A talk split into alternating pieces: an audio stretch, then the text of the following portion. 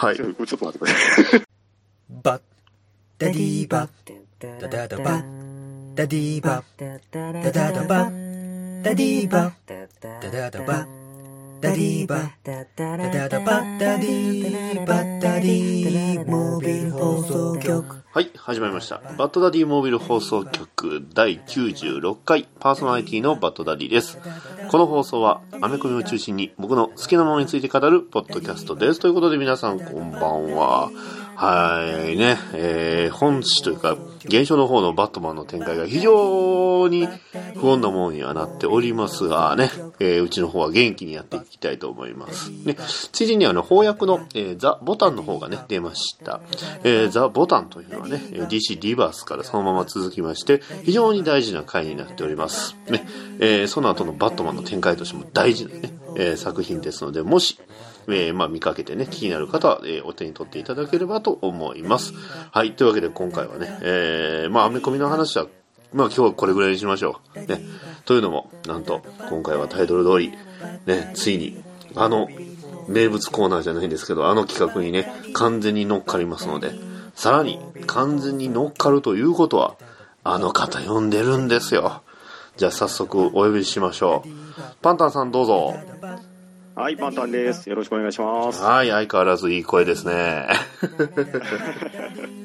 ありがとうございます。ね。はい、いえいえ。というわけで今回はパンタンさんを交えてのゲーム的テーマトーク祭りということでね、えーそれではもういしもう一気に始めてしまいましょうか。はい。はい。なんかどうですかパンタさん何かこう、ここで伝えたいこと、まあ、番組のね、最後に宣伝もありますんで、はい。よろしくお願いしますということなので、はい、じゃあ。よろしくお願いします。はい、お願いします。それでは早速始めましょう。バトダディモビル放送局第96回。テーマは、ゲーム的テーマトーク祭り、追加トーク。バディビル放送局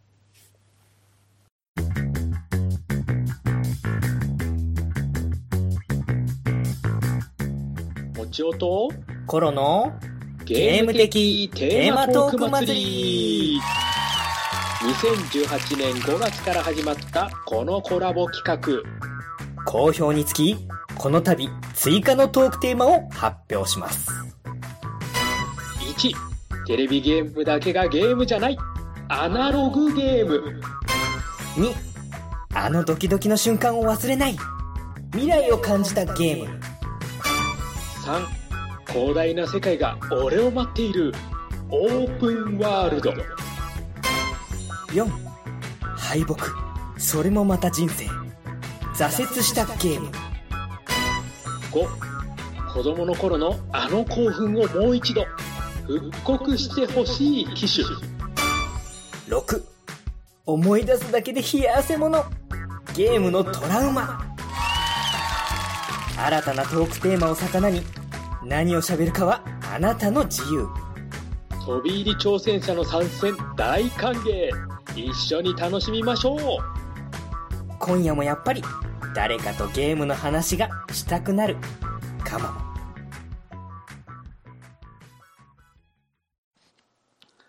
ドクターフェイトのお悩み相談室。どうも皆さんこんばんは。ドクターフェイトです。このコーナーは、私、ドクターフェイトが宇宙人、未来人、異世界人の質問に答えていくというコーナーです。えーそれでは早速お便りを紹介していきましょう。えーラジオネーム、私の兄上はやっぱり兄上だったさんからいただきましたどうもありがとうえー、ドクターフェイトさんどうもお疲れ様です。あありがとうございます。最近私のスピンオフのドラマがどうやらやられるということで私も気合が入っているんですが正直私はここだけの話実はマーベルのアベンジャーズの中でもディスクウォーズ・アベンジャーズのロキなので、えー面白いことしか言えません。どうすればいい何言ってるんでしょうねこの人は。はい。ロキなので落ちていろということで、えー今日は何か誰かが来る予定にはなってる。おなんだ。お大きい非常に大きい白と黒の生き物がここに。おお前は一体何者だ？私がパンタンです。おおパパンタンさんですか？ああちょっと異世界人の中でもなかなか衝撃のビジュアルでびっくりしました。というよりも普通にパンダが二足歩行で歩いています、えーこのね二足歩行で歩いているパンダというとどうしても、えーランマ2分の1を思い出すんですがまあいいでしょう、えー今日は一体どのようなご用件でしょうか？今日はですね、はいちょっと待ってください。どうしました？どうしたんですか？パンタンさんか。カットさせないためにもこうやって突っ込んでいくんですが。大丈夫ですか？ちょっとい。やいや、大丈夫ですよ。あの、ちょっと、ちょっと真面目な相談しようかと思って。あ、じゃあ、普通にパンタンさんとしてどうぞ相談してください。はい。あのー ビデオキャプチャーボードってどうやって設定したらいいんですか？ビデオキャプチャーボードですか？私はこの収録を魔法でやっているので、あまりそういうテクニカルなことはあまり詳しくはないのですが、とりあえず必要なものは、まず、そうですね、ビデオキャプチャーなので、そういう専用の機器ですね。その専用の機器を買って、えー金で解決するしかないと思っております。やはり金ですかそうですね。えー世の中金です。金だ、金だ。はい、じゃあ、頑張って、はい、錬金術に精を出します。そうですね。あなたは人気者ですから、上野動物園や王子動物園で、えー出てくればおそらく相当のお金が動くと思います。あと、真面目な話をすると、えー結構、あの、なんていうんですか、ケーブルが多いものというか、ね、端子が HDML の端子ではないものは遅延が多いというものがありますので、ゲーム配信するのであれば、やはりマザーボードやそうそういったものを使うのが一番良いのでしょうが、やはりそれもお値段がかかるという欠点があります。で実際にゲーム実況をやっておられる方に相談するという手もあるとは思いましたが、まあそういう知り合いがもしね、えーこれを聞いておられる方おられましたら、また、えー、ツイッターの方でも、えーコメントしていただければ助かりますと。こんな感じでどうでしょうか。ありがとうございます。はい。と、えー最終的にはまともなことを言いました。えーそれでは、えーまた答えは得たということで、えーそれでは、さよなら、さよなら、さよなら。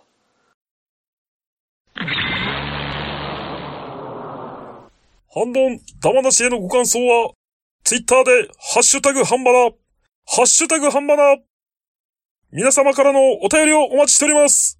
立てよ国民はい、それでは、ね、えーパンタンさんを交えて、ゲーム的テーマトーク祭りということで、はい。結構前のやつでもやはりその反響がやっぱすごかったんですよね。でみたいですね。そうありなんですよね。がたい話です、ね。やっぱりお便りもしばらくはこっちにね、えーなったんで、まあみんなゲーム好きだなということで、えーまあそもそもね、えーこれ何かと言いますと、えーポッドキャスト番組、もちろんのゲーム大好き DX さんと、えーまあ、えー親バカゲームミュージアムのコロさんとの、まあ、えークロスオーバー、ね、えーこの、えーうちの番組でいうところのクロスオーバーのプロジェクトということで、えーやっているゲーム的テーマトーク祭りと、そういう企画がありまして、えーまあ以前、あの、パンタンさんと私で、えーいろいろ話していったんですが、まあそれだけではね、えーまあ満足できねえということで、今回また新たに6つ追加トーク、ね、えー DLC ですよ。追加 DLC が入りましたよ。ね、まあ追加 DLC っていうといろいろ、まあ物議を醸しますけど、まあまあ今回、まあ追加シナリオ的な感じでいきますか。そうですね、追加シナリオなんで、まあ、ね、えー本編の、ね、えー完成をさせるのか、えーそれがなきゃ話にならないのか、それとも、えーただのね、えー追加外伝的な話になるのかっていうのはまた、えー聞いていただければっていう話なんですけど、えー今回、えーまあ、6つ追加トークテーマと、あと実はね、トークテーマ、ハードモードというものがありますので、えーこれにね、えーお二人で挑戦していこうと思います。はい。はい、じゃあ行きましょう。はい。えー一つ目、えーアナログゲーム。アナログゲーム。はい。というわけで、まあ、アナログゲームの話なのですが、どうですか、パンタンさん、今回、えーはいまあ、持ってきたアナログゲームの話というのは何かありますでしょうか？アナログゲームですね、まあ、あのカードゲームですかね、はいはいはい。はいあのまあ、カードゲームというと、おそらく最近の方はあの遊戯王とか、はいはい。ああいったものを思い出すんじゃないのかなと思うんですけれど、間違いないですね。ですよね、はい。僕が今回持ってきたのは、はい。当時僕、高校生ぐらいだったのかな、ほうほうほう。あのですね、小企画っていう会社が出してたカードゲームが、シリーズが何作かありまして、ほうほうほう。おそらく有名なのはモンスターメーカーですかね。あ、なん、でもなんか聞いたことありますね。はいはいはい。あのモンスターメイーカラストレーターが、えー、と9月姫さんですかね。ー。モンスターメーカー9月姫はい。結構シリーズ出てるやつですね。リーズ出てますね。カードゲームだけでも、はいはいはい。何作出てたのかな多分ね、7作ぐらいと、あと外伝的なものが何作かあったと思うんですね。これはゲームでも出てませんでした？コンシューマーというか、あのーファミコンだとか。えっとね、ゲームボーイで僕やった覚えがありますね。なるほど。モンスターメーカー。あ確かにこれ、今まあ、ね、ちょうど Google 検索したんですけど、めっちゃ見たことありますね。ありますよね。うんこれが大体ワンセット2000円ぐらいだったかな、売ってたと思うんですけれど、なぜかあの友達周りでこれがなんか爆発的に。流行ったんですね。流行ってですねこうよくありますよね。あの、突然ローカルにこう、ボンとくるみたいな。そうそうなんですよ、うんでいや我が家にその現物が残っててですねほうほうほうほうほあの手元にあるのがモンスターメーカー3日本妖怪ってやつとう。はいはいはい。モンスターメーカー6、えースペルネームズって言って7人の魔術師って書かれてるはいものがはいは現存してるんですけど、い。はいはいはい。これまああのー、9月姫さんが書かれるさまざまなその、えー、可愛いキャラクターとか、はい。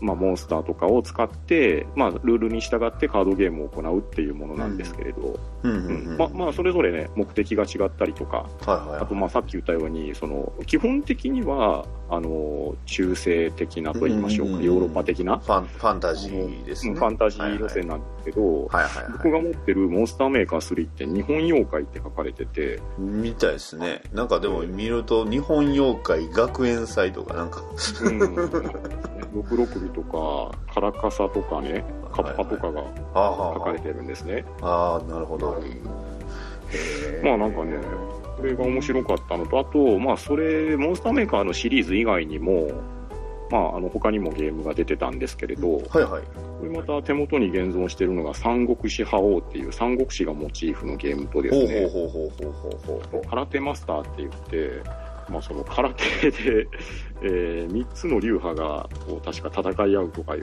へこえそれもカカードゲームなんですか？カードゲームなんですよ。これはただイラストは9月姫さんじゃなくて、また別の方が描かれてるんですけど、はいはい。なんか、えーメーカーは同じとかそういうわけではないんですか？えっとね、小企画っていうところあがあなるほど全て発売されてる小ので、企画さんの、あの、うん作品なんですね、全部。そうですね。へえ、すごい。でもなんか確かに、はあ、なんかマップに、まあ画像を見てるとマップがあって、ええ全国図があって、そこでこうカードで、えーそれぞれその三国志の英で英雄たち使ってこう戦うっていう、そんな感じなんですね。えっとね、あ、もしかしたらそっちはね、三国志の英雄伝の方かもしれないですね。三国志覇王っていうのはまたちょっと違うんですよ、確か。そういう種類が結構あるわけですね。今、ちょうどあの、中古ボードゲームのショップのページを 眺めながら、ただちょっと結構えげつない値段見てるああ、もうプレミア化してるんですかね、これ。結構そこそこ。定価は、そうですよ、本体2000円、あ価格あ2060円。あの倍倍ほどになってます。ああ。しかもこれ当時あれですね、消費税3%の時ですね。ああ、なるほど、なるほど。今、今倍です。そうですね定価2160円って書いてるんですけど、買い取り、買い取りで4000円って書いてますね、これ。これ、ということはもうば倍ほど、倍じゃないです、これ。売るときは。なかなかあの、お宝なんですかね、そうですね。お宝みたいですね。でも、日本妖怪も7450円になってますよ。マジですか？買い取り4000円です。えー はあ、なるほど、なるほど。へえ、ボードゲームシリーズというか、新、小小企画さんの、かけるって書くんですね。はいはい。そうですね。はい。ああ。で、これサイズ自体はそんなに大きくはないんですか？カ大きードないですね。トランプと同じぐらいですね。はいはいはいはいはいすごいですね。こう、小企画さんで探してみると結構いろいろ面白そうな。ええ個人的に気になったのが、そう、ええいっぱいあるのはあの、えっ、と、メックナイツっていうね、装甲騎士団ってなんかロボットの なんか絵が描いてある。これがめちゃくちゃかっこいいですね、これ。はあ、すごいな。ルールとしては全てそのつ共通なんですか、これは。いや、えっ、とね、ゲームによって違うんですね。まあ、目的によって違うっていうんでしょうか。はいはいはい。まあ、あの、基本的に、まあ、えっ、と、推奨が何人までなのかな、2人から4人とか、まあ、ゲームによってはもうちょっとできたりするのがあったと思うんですけれど、はい。はい。あの、カードに、まあ、キャラクターがつけ、えー描かれていて、まあ、それにそれぞれ能力といいましょうか、はいはいはいはいはい。振られていて、それプラスサイコロを振って決めるとか、単純にあのカードの強さで決めるとかで、うんうんうんうんこれがあのゲームの種類によっていろいろ違ったりとか、なるほど、えーあの何かアイテムを取ってきなさいとか、あと逆にそのアイテムを取り合いしなさいとか、はいはいはいはい。えーまあ、そういうバリエーションがあるっていう感じですね。はあ、なるほど。そういうのを結構この小企画さんは、えーいっぱい出してたみたいですね。あ、ですねカラカラテマスターも見つけましたよ。はい、はあ、空手マスターがね、うん、個人的にはあの友達とかでやってやたら面白かったですね。ー そうですね。時には先生、老子、松の盆栽の力も借りるって。うん、なんかあの派閥が分かれてるあたりもね、なんかどういうんでしょう、それっぽいキャラクターが描かれ分けていて、なるほど。うん、なかなかに楽しかったですよ。はあ、すごいな。へえ、いいですね、でもこんなん。結構盛り上がるというかね。うんいや、これ本当にね、盛り上がりましたよ。一緒にやったら多分めちゃくちゃ面白いと思いますよ。もうぜひ、あのね、あの顔つき合わせれる人が集まる機会があれば、やってみたいなっていう感じぜですねひって。感じですね。なるほど。まあ、ボードゲームというかね、そういう、えーアナログゲームのいいところってやっぱそこなんですよね。ですね顔つき合わせてやるっていうところがね、やっぱ大事なんで、うんうんうんそれもね、醍醐味なので、なるほど。はい。ではまあ、こんな感じで、えーそうです今回まあ、ねはいご紹介いただいたのは、小企画さんの、えーえーカードゲームの種類ということで、はい。はい。ありがとうございます。はい。はい。では、えー僕も、僕は今回これに結構力を入れてしまってるんで、他のはあんまり考えてなかったんですが、えー僕がし紹介しますのは、えー、Almost Got I Am という作品です。おー Got I'm かな ?Got I'm かな？うん。えーこちら、えー何なのかと言いますと、えー、もともとはその、まあ、検索してもらったらわかるんですけど、バットマンのアニメイテッドシリーズ、ね、えー、The Animated シリーズの1エピソードなんです。オールモスト・ゴッド・アイムっていうね、えーエピソード35話ですね。シーズン1のエピソード35話。で、えーじゃあ、これどういうもんなのかというと、これがそのままカードゲームになってるんですよね。この話がすごい評価が良くて。で、えーまあ、これがカードゲームになったっていう話なんですけど、どういう話だっていうと、あの、ヴィラン、まあ、いわゆる悪人たちが、あの、うん集まって、えーえーまあ、トランプでポーカーやるんですよ。はいはい。で、ポーカーやりながら、あの、自分たちは、バットマンをこういう風に追い詰めたっていう風に話してるんですよね。そういう、ただそれだけの、あの、本当にそれだけのエピソードなんです。あの、ジョーカー、ポイズンアイビー、トゥーフェイスっていう、まあ、まあ、あの、バットマンの宿敵たちがみんなカードを持って、ただ、あの、ポーカーしてるんですよ。っていうエピソードなんですよね。それがすごい、あの、評価良くて。で、それがカードゲームになったのが、バットマンオルゴストが、えーゴッタイアムっていうね、えー作品なんですけど、これ、えー基本的なルールは、あの、まあ、複数人での、えーポーカーです。うんうんただ、えーまあ、要は GM っていうね、えーまあ、親が一人いて、ああ、はいはい。えー他、その、実はその、まあ、それぞれ、えー役、ね、えーヴィランがそれぞれ、こう、役がありまして、それに、まあ、参加者が、まあ、なっていくんですよね。で、うんうん何をするのが目的かと言いますと、なんと中にはバットマンが潜んでます。ほう。バットマン役の人があるんですよ。プレイヤーの中に。そう、プレイヤーの中に。ほうほうほうほう。で、その、えーポーカーをしてる最中にその特殊能力を使っていくと要はそれを、えーまあ、プレイヤーを排除できるんですほうほう最終的にバットマンが残れば勝ち。バットマン役の人の。で、うん。うんヴィラン側はヴィランがバットマンを見つけ出せることができたら勝ちっていう。じゃあ人狼っぽいような感じでもあるわけですか。もうまさに人狼ゲームです。バットマン版の人狼ゲームっていうことでねこれをあの私が、えー去年だったかな、え今年だったかな、はいあのまあ、バットマンの語る会というものにね大阪ではい。参加させていただいた時に主催者の方が持ってきてくださったんですよおおそれはこれまがねた欲しくて欲しくて。めちゃくちゃ面白いですよねまあちょっとまだね参加者もそのお互いのことが あの距離感測れてなかったんであれなんですけどうんうんうんこれはまさにそのバットマンのヴィランになりきってやったらめちゃくちゃ面白いと思います。ああ、これは面白そうですね。でそれもそのそれぞれその、えーヴィランごとに役割の能力が違うんですよね。こういうことができるっていう能力があるんでそれを活かしながら、えーまあ、バットマンが何者なのかっていうのを推理していくんですよねうん。まあ、だから人狼ゲームみたいにその投票して一人その、まあ、あの排除することもできるんですよねそれでバットマンを探し出すっていうのがヴィラン側のスタイルなるほど。でバットマンは、まあ、ターン終われば、えーまあ、そのターン、まあ、一周回ってターン終わればその他のヴィランを一人排除できるとうんうんいうん。うねそういうすごいすんごいなんかいいカードゲームなんですよねこれがね深いですね。そうなんですよ。これがね、欲しいんですけどね、まあ、売ってない。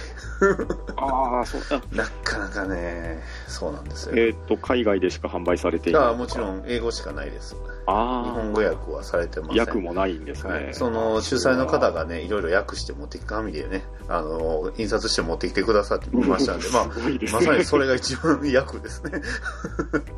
はいですのでね、まあ、いつかまたこれも欲しいなと思っているものの一つではあります。なるほど。はい、オールモストゴッツアイアムね。まあだからまあほぼ、ほぼいけると思ったっていうね。俺はほぼね、あのバットマンをこうやってほぼ追い詰めたぞって言ってるんですけどオチとしてはまあまあそのままなんですよね。ゲームそのままなんですよ。つまりそういうことなんですけどね。なるほど。いうところを、えーやるゲームがありましたということで僕のね紹介する、えーアナログゲーム。がね、はい。こういう形になります。はい。はい。えー、2人で話して1テーマで15分、はい。えー6個あります。あじゃあ8個ありますよね。はい、そうですね。はい。では行きましょう。はい。では、えー続きまして未来を感じたゲームということで、えーはい。今回ちょっとじゃあ僕の方から話させていただくんですが、えーはい。未来を感じたゲーム僕は結構あの PC ゲームやるんですよはい。はい。でそのまああの PC ゲームね、えーまあ、いつからスタート始めたかっていうとちょっと難しいんですがあの、はい今あの Steam ってご存知ですか、うん。ああ、です。わかります。あの、はいパソコンでできるやつですね。はい。そうなんですその Steam をその作った会社から、えー出された作品っていうのがまあまあそのあるんですよねゲームとして、はい。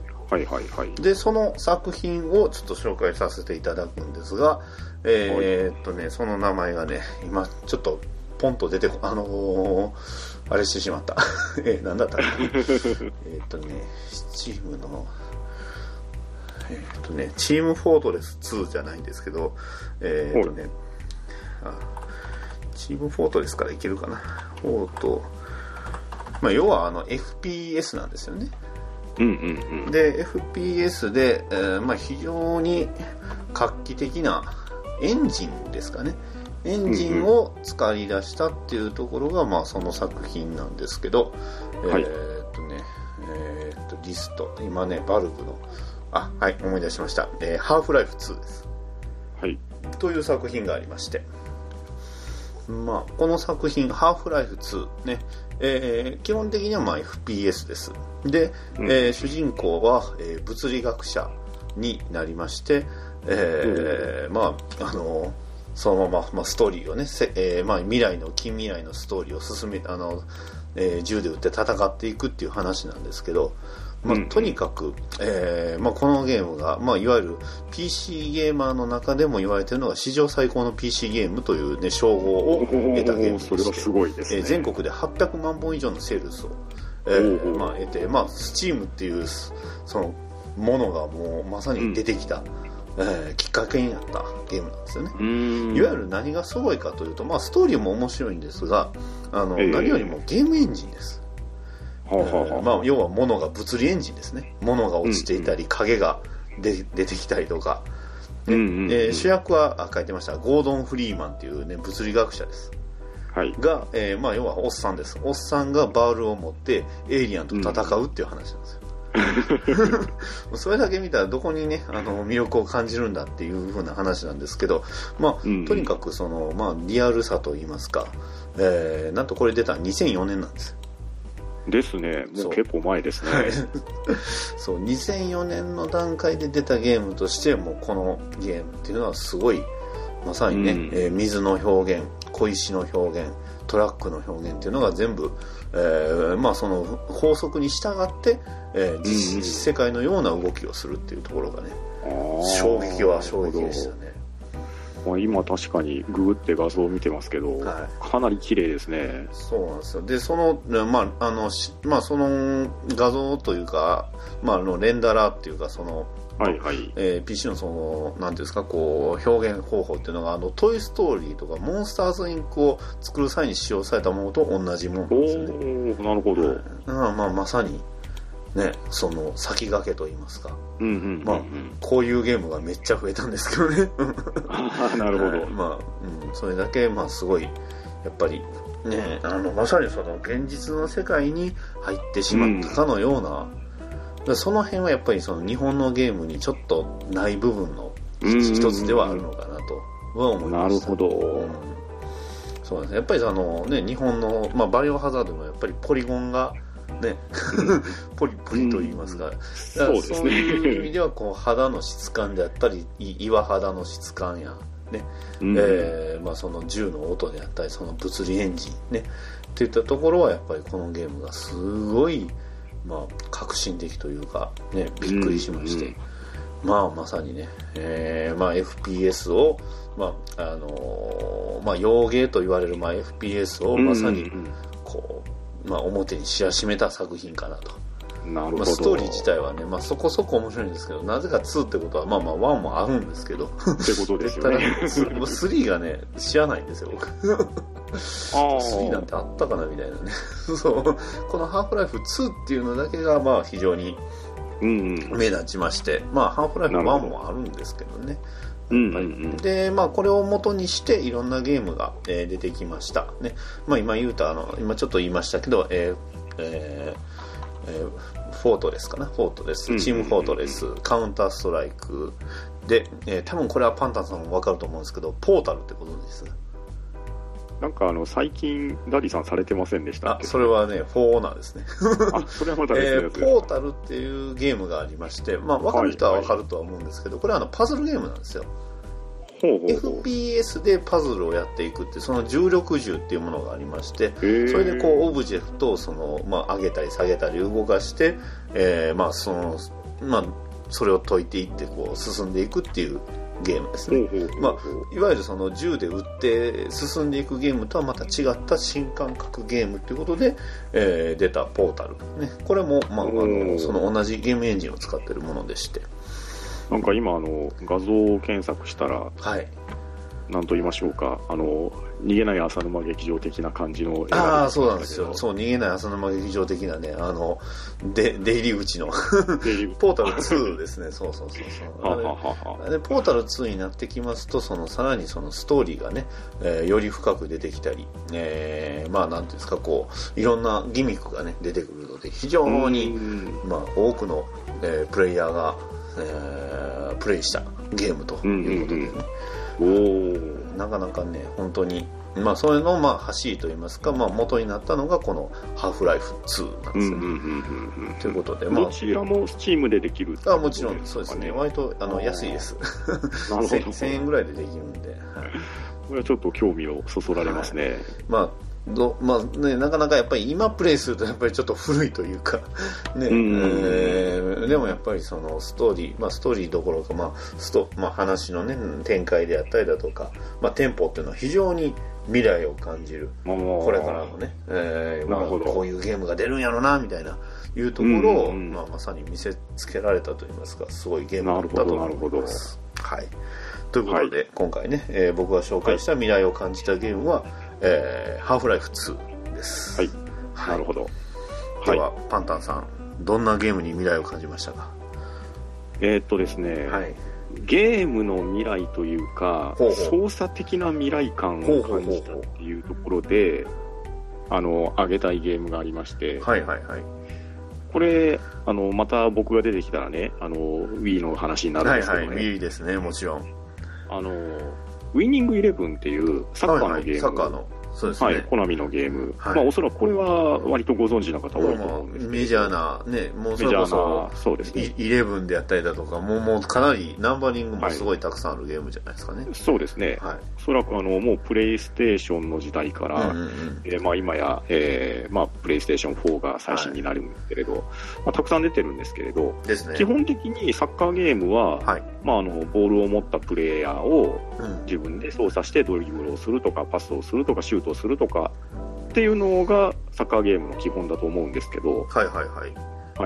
Wii で出ていたウィニングイレブンっていうのはサブタイトルにプレイメーカーっていうサブタイトルがついてるんですよ。ほうほうほで、これは何かというとですね、えっ、と、Wii リモコンを使って、えっ、と、ヌンチャクもまあ、同時に使うんですが、えっ、と、おそらく基本姿勢としては右手に Wii リモコンを持って、左手にヌンチャクを持つというスタイルになんですけど、ボールを持っている選手だけじゃなくって、まあ、他の10人のプレイヤーですね、フィールドプレイヤー。う。はい。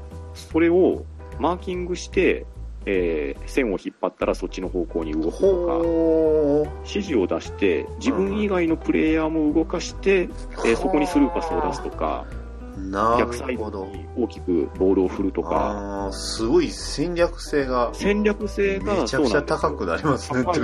えーめちゃくちゃ忙しくなりますね、それ。かなり忙しいんですけど あこれがやっててアドレナリンが出る気持ちよさがあると言いましょうか、なるほど。特に、えーまあもう本当にあのプレーメーカーっていうぐらいですから作戦を立てて、はいはい。この動き方をデザインして、まあ、例えばですけど、アーリークロスを上げて、そこにフォワードの選手を走り込ませる動作をさせておいて、はいはい、はいえージャンピングボレーを決めるとか、なるほど。ええまあ、なんていうんですか、こう、視界がね、まあ、あの、俯瞰して、して、まあ、視観な、しえっ、と、し俯瞰視点っていうんですかね。えー俯瞰したい視点ですけど、まさに、なんですか、こう、試合をこう、観戦してて、あのキャラ、あの、あの選手、あっち動いてくれよっていうのが、要は自分でできるってことですよね。そうなんですよ。はいはこれが、もう、ね、あの、なんせ Wii の時代のことなので、いはい。はい。えー2008年とか9年とか、それぐらいから、おそらく最新が2012か13ぐらいまでは出続けてたと思うんですけど、今見ると2013まで出てますね。はい。まあ、あの、それはね、あの、毎年毎年、えーまあヨーロッパ市場でのそう選手の移籍があったりとか、まあ、新たな選手が出てきたりとかいうところのデータ更新はあったんですけれど、まあ、基本的なその操作感っていうのが非常に斬新で、はいはいはい。あのーもうサッカーは、まあ、今でこそね、誰でも見ますし、はい。なんなれば自分でプレーする人もいると思うんですけれど、すべてのプレイヤーを、こう、どういうんですかね、自分が思うままに動いて、動かさせて、えー勝利をも勝ち取ると言いましょうか。えーそういう操作感が実に未来的だなと。はあこれはあれですね確かに、まあ、ほ全く今までにないそのサッカーゲームのやり方っていう感じですよね。というふうにね、感じたんですよ。はいなんではいまあ残念ながらちょっとこのシリーズが途中で途絶えてしまい久しいので、まああの、スイッチぐらいでなんとか作り直してもそうですね。スイッチぐらいじゃないと他できる、なんていうんですか、あのプラットフォームがないというか。うん。おそらくあのね、独特の、ね。まあ、センサーで反応させてっていう、まあ、いろんなね、こう、まあ結局、動きを、こう、キャラクターを掴んで引っ張るみたいなアクションがしやすいコントローラーじゃないとできないと思うんで、ってなったらやっぱりね、あの、ぬまあ、コントローラー2つないとできないですもんね。えーですね。で、1つはちゃんとポインターついてないとできないですからね。そうなんですよ。はあ、なるほど。ということはもう、プレイステーションとか他の機種ではないんですね、この、そうですね。あの、もう、住み分けが完全にされてましたね。プレイメーカーについては。はい。はあ、これは確かに。これなかなか、これサッカーゲームっていうよりは、まあ本当になんかストラテジーの、あれですね、シミュレーションゲームみたいな。シミュレーションゲームに近いかなってところはありますね。ね戦略であとは、そうですね。あと、まあ、あの、まあ、もともとあるウィニングイレブンの、まあ、システムとして、はいまあ、マスターリーグモードっていうのがあって、自分の好きな選手をかき集めて、もう、一番強いチえームに育て上げましょうっていう、俺俺俺俺の考えた最強のサッカー選手サッカーチそういうームみたいなことですね。はい、ででそれをまあやるためには、まあ、いろんな強い選手を入れていけば、まあ、当然強いチームにはなるんですけまあまあまあど、まえそこで選手の,、まあその選手が大体あのカードといいましょうか、まあ、うん。そんな感じで出てくるんですが、いはい。まあ、選手によってあのアビリティを持っててですね、あ、はいはいまあ、ドリブルがめちゃくちゃうまかったりとか、なるほど。えあの攻撃意識がもう高高い選手は本当にガンガン上に上がってくれたりするんですけれど、うんうんうんえーまあ、それが高ければいいっていうわけでも決してないポジションもありますが、まあ、そういったところをこう適材適所で配置して、まあ、自分の監督としての采配も見せれるみたいなね、あーなるほど。そういうえーモードもあるしっていうことで。ですです。あはい。ーめっちゃ遊べるじゃないですか。ッカーゲームとして特にやってたことがある人とか、うん今やってる人とかがハマる感じがしたゲームっていうことですね。なるほど。プレイメーカー。はあ、これあの、見てるとあの、ミーで対戦とか言って、そうなんですよ。ちょっとこれコミカルなミーになったりするんですよね。顔をミーで、あの、か体でもリアルじゃないですか、これ。そうなんですよ。面白いですね。このあたりがね、あの、Wii ならではみたいな表現でしたこれこれはね。もう自分がね、あの、出て戦えるじゃないですか、これやったら。そうなんですよ。まあ、確かに、でも、押まあっていう村のがはですね、ええ。本当まあ、あの、そこで歴史が途絶えてるっていうところが、そうですね。あの右でしかできないっていう、ええヌンチャクが大事なんですよねだからあの。操作感的に未来は感じたんですけど、うん未来が閉じられちゃったっていうところもあり、と、ちょっと未来すぎたっていうところですそうです。ね、先取りしすぎちゃったんですかいね。やー、でも確かにこのプレイメーカーは、うん、これはまさにスイッチ向けではありますね。はいっていうところが、あの、今後の未来への期待というところですかね。なるほど。確かにええ今後の未来に期待と。あともう一つ、まあ、これはちょっとね、はいあのゲームという枠を超えちゃってるかもしれないんですが、ほまあ、先日、ちょっと体験してきて、もう本当に感動したんで、おおどうぞどうぞどうぞ。あのまあ、話題のドラゴンクエスト VR ですよ。ほう。あの新宿の VR シティ、あ VR ゾーンか、VR ゾーン新宿にちょっと行く機会があってはい、えードラゴンクエスト VR を体験してきたんですけれど、ついにパンタンさんも VR デビューですか？デビューしました。はい。ほあのただですね、うはい。と友達がちょっと最近、プレイステーション4とプレイステーション VR を購入しまして、ほうほうほはい、ちょっと試しに被らしてもらったんでう。すけれど、ほうほうほうほうほちょっとあの、やっぱりレベルが違いましたね。そうなんですか？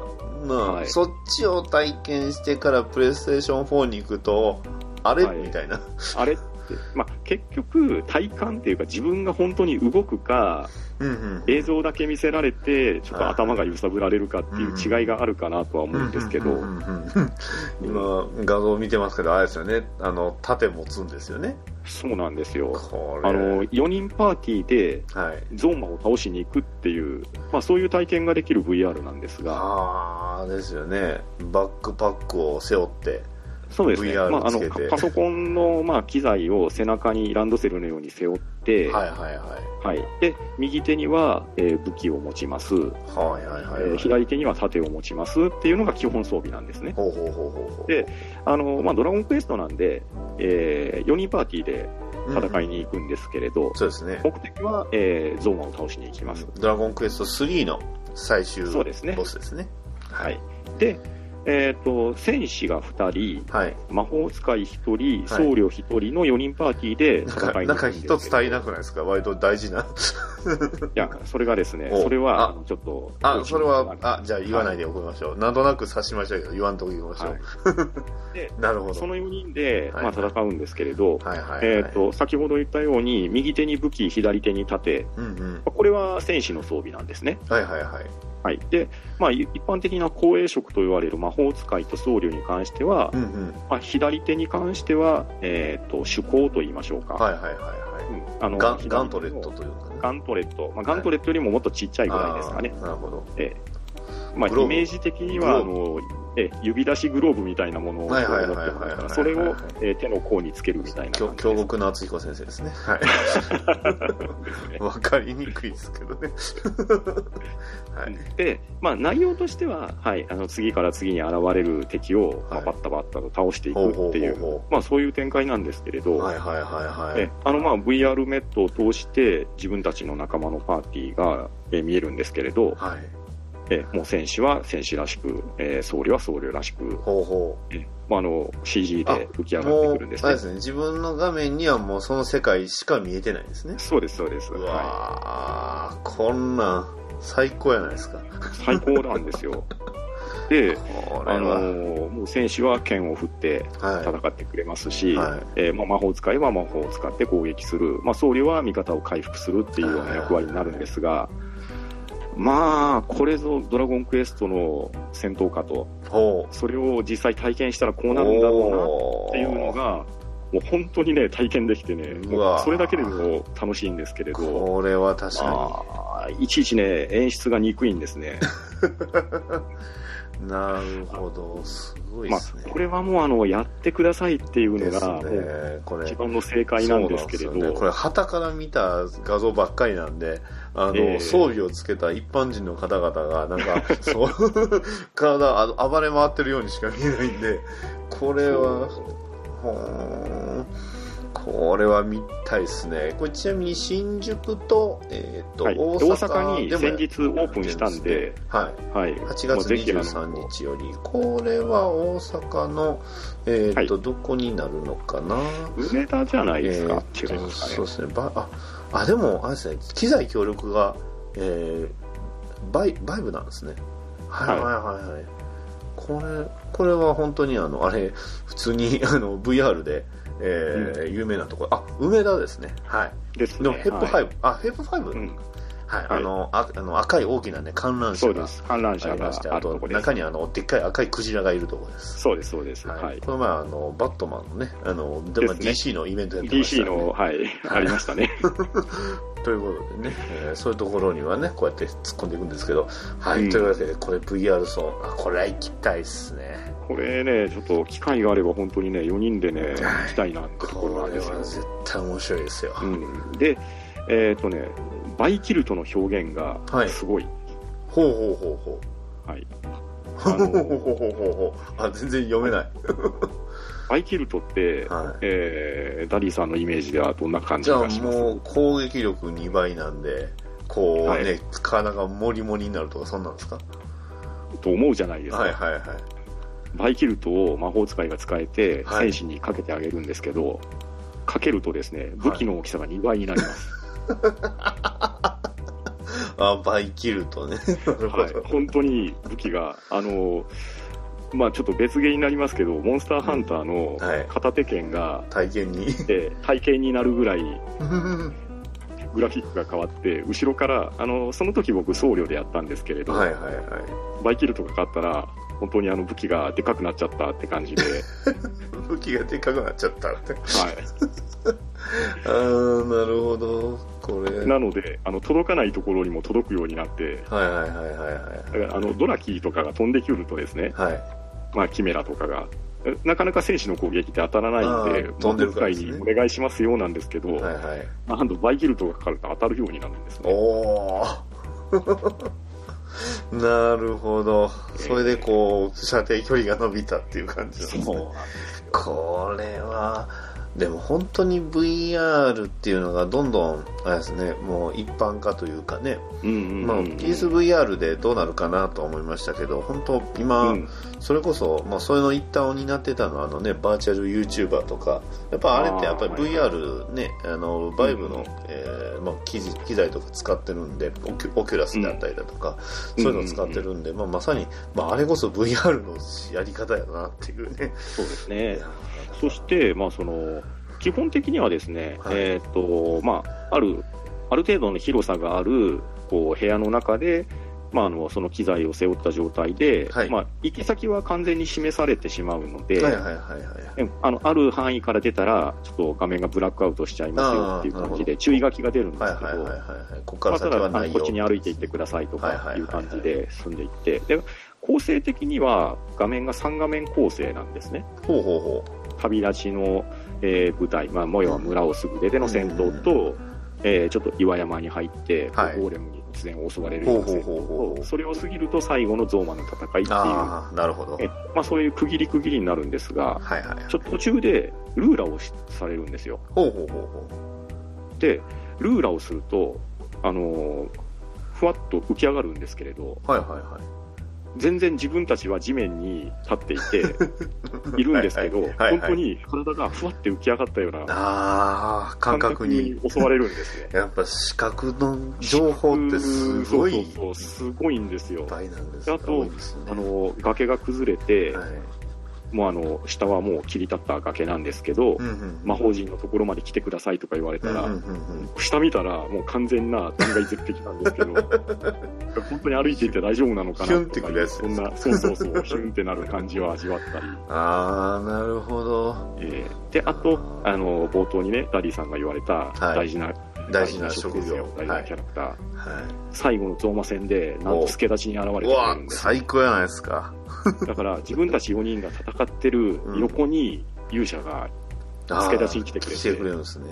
えはあ。ーもう本当盛り上がるんですね。これは、行きましょう。最高ですね 行きましょう。行きそしたて。そして、ぜひ、はいえーもしね、リスナーの皆さん行く機会があって、はい。あの、やれる機会があれば、あの、ちょうどね、あの、我々、まあ、4人、えー知り合い同士で行ったんですけれど、最後に、あの、思いつかれて、これをやろうって言われてですね、う。ほうほうほう。あの、4人で、みんな、だから2人2人が、こう、お互いを向き合うと、まあ、真ん中で、こう、中心で視点が合わさるじゃないですか。はいはいはいはい。それで、みんなで一斉に武器を掲げて、あの、武器の切っ先を合わせるようなポーズをすごい。取るっていうのをかっこいい。え思いついてくださってですね、はいはい。おうやろうやろうやろうって言って、やって、おわ、できたっていうところで、VR のシーンがさーっとホワイトアウトしていったっていう終わり方したんですけど、かっこいい。これがドラマチックですし、うわいいなこれはすごいなと。いいなぁ。VR バットマンまだですか？あのバットあのバットマンの VR のゲームあるんですよ。はいはいはい、あのはい。聞いたところによると相当すごいバットマンらしいですね。あの、慣れるやってみたいですねそうなんですよ。うん PSVR をお持ちの方はね、ぜひやっていただければ、僕はもうやりたくて、やりたくて、もう体が震えるんですけど、なるほど。あの、どれぐらいかって、あの、スチームで持ってもないのにセールの時に買ってしまってるっていうね。はい。ちなみに、あの、PC だけではプレイできません。ね。バットマンアーカム VR ありますから。だからいつか、オキュラスと。VR 対応そうのパソコンを用意して、そうですね。まあ、あ用意できるようになればあの機材さえあればって感じですね。はい。ということで、はい。ね。はい、というのが、はい、未来を未来を感感じたゲームでした。ね。ちょっと古めのやつと、もうまさに最新の VR の話もしましたんで、はい。ね。はい。いいと思いますね。えー普通の番組ならこの辺でとかいうぐらいの時間は経ってるんですが、えーこのままガンガンいきます。では、オープンワールド。はい。はいえーでは次はパンタンさんからお願いします。はいあの、オープンワールドっていうはいものの定義が、ちょっと僕、いまいちよくわあかあ、ってなくてですね。なるほど、なるほど。はいはいはい。まあ、わ、かりますよ何をもってオープンワールドなのかなっていうのに、まあ、はい少し、まあ、疑問を感じて、ちょっと調べたんですけれど、はいはいはい。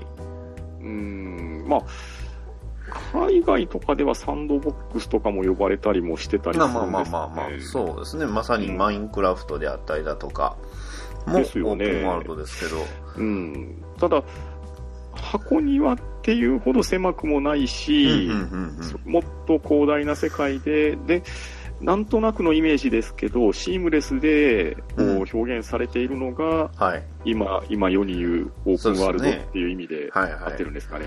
まあ、多分その辺で僕もそういう、そんな感じの認識ではいるんで、うんはい。まあ、そうなってくると、はいおそらく僕、あんまりそういういわゆるオープンワールドっていうゲームはしてないような気がするんですけど、ただ、まあ、ここに当てはまるんであれば、はい。えーゼルダの全伝説のブレス・オブ・ワイルド、まあ、これはそこに当てはまるんじゃないのかなと。そうですね。あの、じゃあ僕もそのオープンワールドっていう話を聞いたとき、まあ二つぐらい考えたんですよ。新しい方と、はいまあちょっと、えー古めの方と二つ考えまして、まあ古めの方で思いついたのが僕、ウルティマだったんですよ。ああ、あなの。スーパーファミコンで出たあの、ウルティマ4っていうゲームがありまして、はいはいはいこれがまさにそのシームレスで戦闘もしますし、で、うんえーまあ、あの、やることは、その、おうん大まかなんは特に決まってるんですけど、でも、はいはいはいあの、その旅ができるんですよね、自由、自由に。うんうんうん。そう。で、いうことで、えー思いついたのが、まあ、ウルティマ、あ、ごめんなさい、4じゃない、6ですね、6です。6、はいはい、はい。スーパーファミコンで出たウルティマ6でして、まあ、うん確かにそういう意味では、その、ゼルダの伝説も、あれオープンワールドはオープンワールドですよね。うん、なのかなと思って、ままあ、行こうと思えばうん。どこでも行けちゃいますし、まあまあ、できますね。ね、まあ、それこそあの、攻略勢の人とかは40数分で、RTA 倒すとかいうね、ええリアルタイムアタックそんなこともできたり、まあ、あと、まあ、山をね、ひたすら登っていったりとか。まさまあにそのね、今最新作であれば、ね、あの、えー、スイッチのゼルダも、うん。まさにあれはもうオープンワールドですよね。ですまあ、オねー。プンエアっていう言い方してましたよね。あーあ、そうですね。任天堂公式としてはそういう話でしたよねうね。。ううんん、いうようまあ実際、まあ空を飛んだりもしますし、ですね。まあそうかといえばね、あのーまあ、試練の祠があって、うんまあいわゆる昔からあるゼルダの謎解きのようなものがされた解きのりとか、要素の、要素の、まあ、ええ細分化みたいなもんですよね、あれはそうですね。はい。まああの楽しく本当にうまく落とし込まれてるなっていうところでプレイしたんですけれど、確かに。うん。うん。で、あとまあ、あの、ちょっとそこまで広大じゃないんですけれど、はい。ええ、これまたあの、Wii の話になるんですが、ほいほいほい。あの、ファミリースキーのシリーズも、そういう意味では、オープンワールドに入らないかなと。まあ、その、こあの、なんですか、決まった中の世界で、えーええ自由に行動するっていうんですかね。そうですね。はいまあ、だから山一つ、もうスキー場全体ですね、はいはいはい。をシームレスに、もう好きなところを滑りに行って、うんえまあまあスキーだけじゃなくスノーボードもできたりするんですけれど、はいはいはいはい。えーまあ、時にはゴンドラに乗って上に行ったりとか、まあ、そこから降りてきたりとか、まあ、まさにオープンワールドですね。あ、あある意味、なんていうんですか、そう、そこで、まあ、自由にできるっていう、まあ、そんなええゲームではありますよね。う。うんん確かに。まあ、という感じで、まあ、あと、まあ、ダディさんが言われたウルティマも入るんであれば、はいはい。あのさっき、ゼルダの伝説、最新作言いましたけど、はいはい。一番最初のゼルダの伝説も、まあ、まさ画面切に、り替えとはいえ、まあまあまねえ、うん。あらゆるところに行けちゃますしましたから、。その、それこそ、あその、スキップもできやろうと思えばできるしっていう。え。だから、オープンワールドって結構難しいですよね、定義が。そうですね、定義が難しいかなっていう感じで、だからその定義が自分なりに多分、で、うん。ね、いろんなゲームが上がってくるのもある意味楽しみなのかなっていうふうに考えさせてもらいました。なるほど。ありがとうございます。で、まあ、僕の方はね、さっきあの、ウルティマはちょっと上げさせてもらったんですが、まあ、はい僕の中でやった中、まあ、あの、実はまあうちの番組でも一回話してるんですけど、えーストーカー、はコールオブ、えーごめんなさい、シャドウオブチェルノブイリという、えーまたこれもあの海外ゲームなんですけど、えーこれはあの、ウクライナを舞台に、えーウクライナ製のゲームなんですよね。で、えー、とストーリーとしては、まあ、あのぶっちゃけあのもともとあの原作の小説がありまして、はいはいはい。えーとね、アンドレイ・えーストガルフスキーっていう人の「えーロボのピクニック」っていう、えーこれ実はストーカーっていう名前で、まあ、リメイクされた映画があるんですよね。ほうほう。でそれをまあ元にした世界観を元にしたそのオープンワールドゲームっていうことで、へええー FPS なんですけど、まあ、すこれも結構名作として、まあ、名高いゲームで何がすごいかっていうとあの、はい。基本全部の NPC が勝手に行動するんですよ、ほうほうほう。そう。いろんなとこ行くし旅もするしあの当然その、えー突然その NPC に他の NPC に喧嘩打ったりするしへえっていうシステムを搭載されてるっていうのが歌い文句なんですよねじゃあその世界が本当に生きているかのごとくそうですね。ってことですね。うんまさにそうなんですよ。だから何が発生するかっていうと例えばその、まあ、NPC に依頼を受けます、まあ、話としてはその、ストーカーって、まあ、いわゆる発掘人とかそういう意味なんですよね。うんうんでその、まあ、もうぶっちゃけて言いますけどあの、まあ、名前もねシャドウ・オブ・チェルノブイリって書いてあるんであのチェルノブイリの近くで、うん。まああのまあそれえーまあ、事故が起きましたよね、うんでその事故の影響でアノーマリーっていう、まあ、そういう空間ができましていろんなその新たな物質が出てきたんですよ。でその物質っていろんな物理法則を割と無視していくんですごく貴重で超売れるんですよ。ただ、めちゃくちゃ危険と。いうところに、まあ、放り出されて記憶を失った主人公が、まあ、自分の記憶を、えーまあ、取り戻しつつ、えーまあそのまあ、世界のその深淵というか、まあ、真実にたどり着くっていうのがメインのストーリーなんですけど基本的にはそのそこに住んでる人に依頼をもらって、まあ、お金を稼ぐっていうのが、まあ、基本的な、まあ、システムなんですよね。うんうんうん。でまあいい武器をしてこうね持っていろいろその奥まで探索していくっていうのが基本的な進め方なんですけど、まあその今その依頼の話したんですけど、えー一部のねあの NPC は、まあ、不死属性というか武器が出せない地域にいるんですけどあの外とかにいる NPC はあの武器持ってるところでやると要は死ぬんですよ。なるほど。だから例えばその、まあ、依頼を受けていて、えーまあ、うん。そのまま旅してると、あの PD ってなんかあの、うん。うん PD、まああのまあ、パソコンみたいなのはあるんですよね。あのスマホみたいな、はいそれにこう通知が来るんですよ。何々が死んだって言って、あれ？っ てで、えーまあ、じゃあ、まあ、とりあえずクリアしようって言ってクリアしてしたら他の NPC が引き継ぐとかね。うん。いう形もしたいとかいうところがある。そんなゲームでした。まあ、なるほど。ただ当然あの重いしラグも多いしバグも多い。で難易度もめちゃくちゃなんですよね。まず反応がまっすぐ通りませんからね、う んただそのゲーム、まあ、何が一番肝かっていうと、はい。まあそのまあ、いわゆるその、まあ、原子力発電所の事故で、うんえーまあ、はい。その世界が全く変わってしまって、そこにはその世界え願いを叶える願望機っていうのがあるんですよね。それが噂になってて何でも願い叶えるよっていうふうに言ってるんうんうですよ、ん。でそれをまあ求めて自分の記憶を戻そうというふうな形で進むんですけど、あのまあそのなんていうんですかあのゾンビも出るんですよその影響で で ゾンビ以上にめちゃくちゃ変なクリーチャーも出てくるんですよ姿を消したりとか人玉やはいだったりだとか、それが急にやよ闇の中とか暗闇の中からぬっと出てきてめちゃくちゃ怖いんですよ、ね めっちゃ怖いじゃないですか。はい、あの、あの、ジャンルはね、FPS ホラーです。ホラーゲームです、これ。なるほど。ホラーゲームなんですよ。まあ確かにパッケージも結構な超怖さを醸し出してますね。でえーで、ただ、進めていくと、やっぱりその、めちゃくちゃガチで銃撃戦もあるんですよね。あの、敵は、こう、たまにこの施設をこう狙ってくる組織が、突然その襲撃してきたりするんで、もうガチのもうとんでもない銃撃戦起こったり、うんうん。で、え ーかと思えば敵がいなくなったら恐怖パートが始まったりね。あ あのポルターガイストとかめっちゃ怖いです。いきなりそのなんかなんかねあの箱とかね襲いかかってくるんですよ。むしろ銃撃支援してる方があのそういうのないんで落ち着くんですよね。あ。ああ、なるほど。ただあとあのお金のそのあれ辺あの設定とかがちょっとガバいんであの、うんうん。ぶっちゃけ銃撃つとああの赤字になる時あります。はい。だから、そう、あの、結構ね、あの、世知がないんですよ。強い武器使えば当然、まあ、余裕で進めるんですけど、当然赤字になるんで、あーって、銃ば、あの、お金ばらまきながらねそう、リアルなんですよ。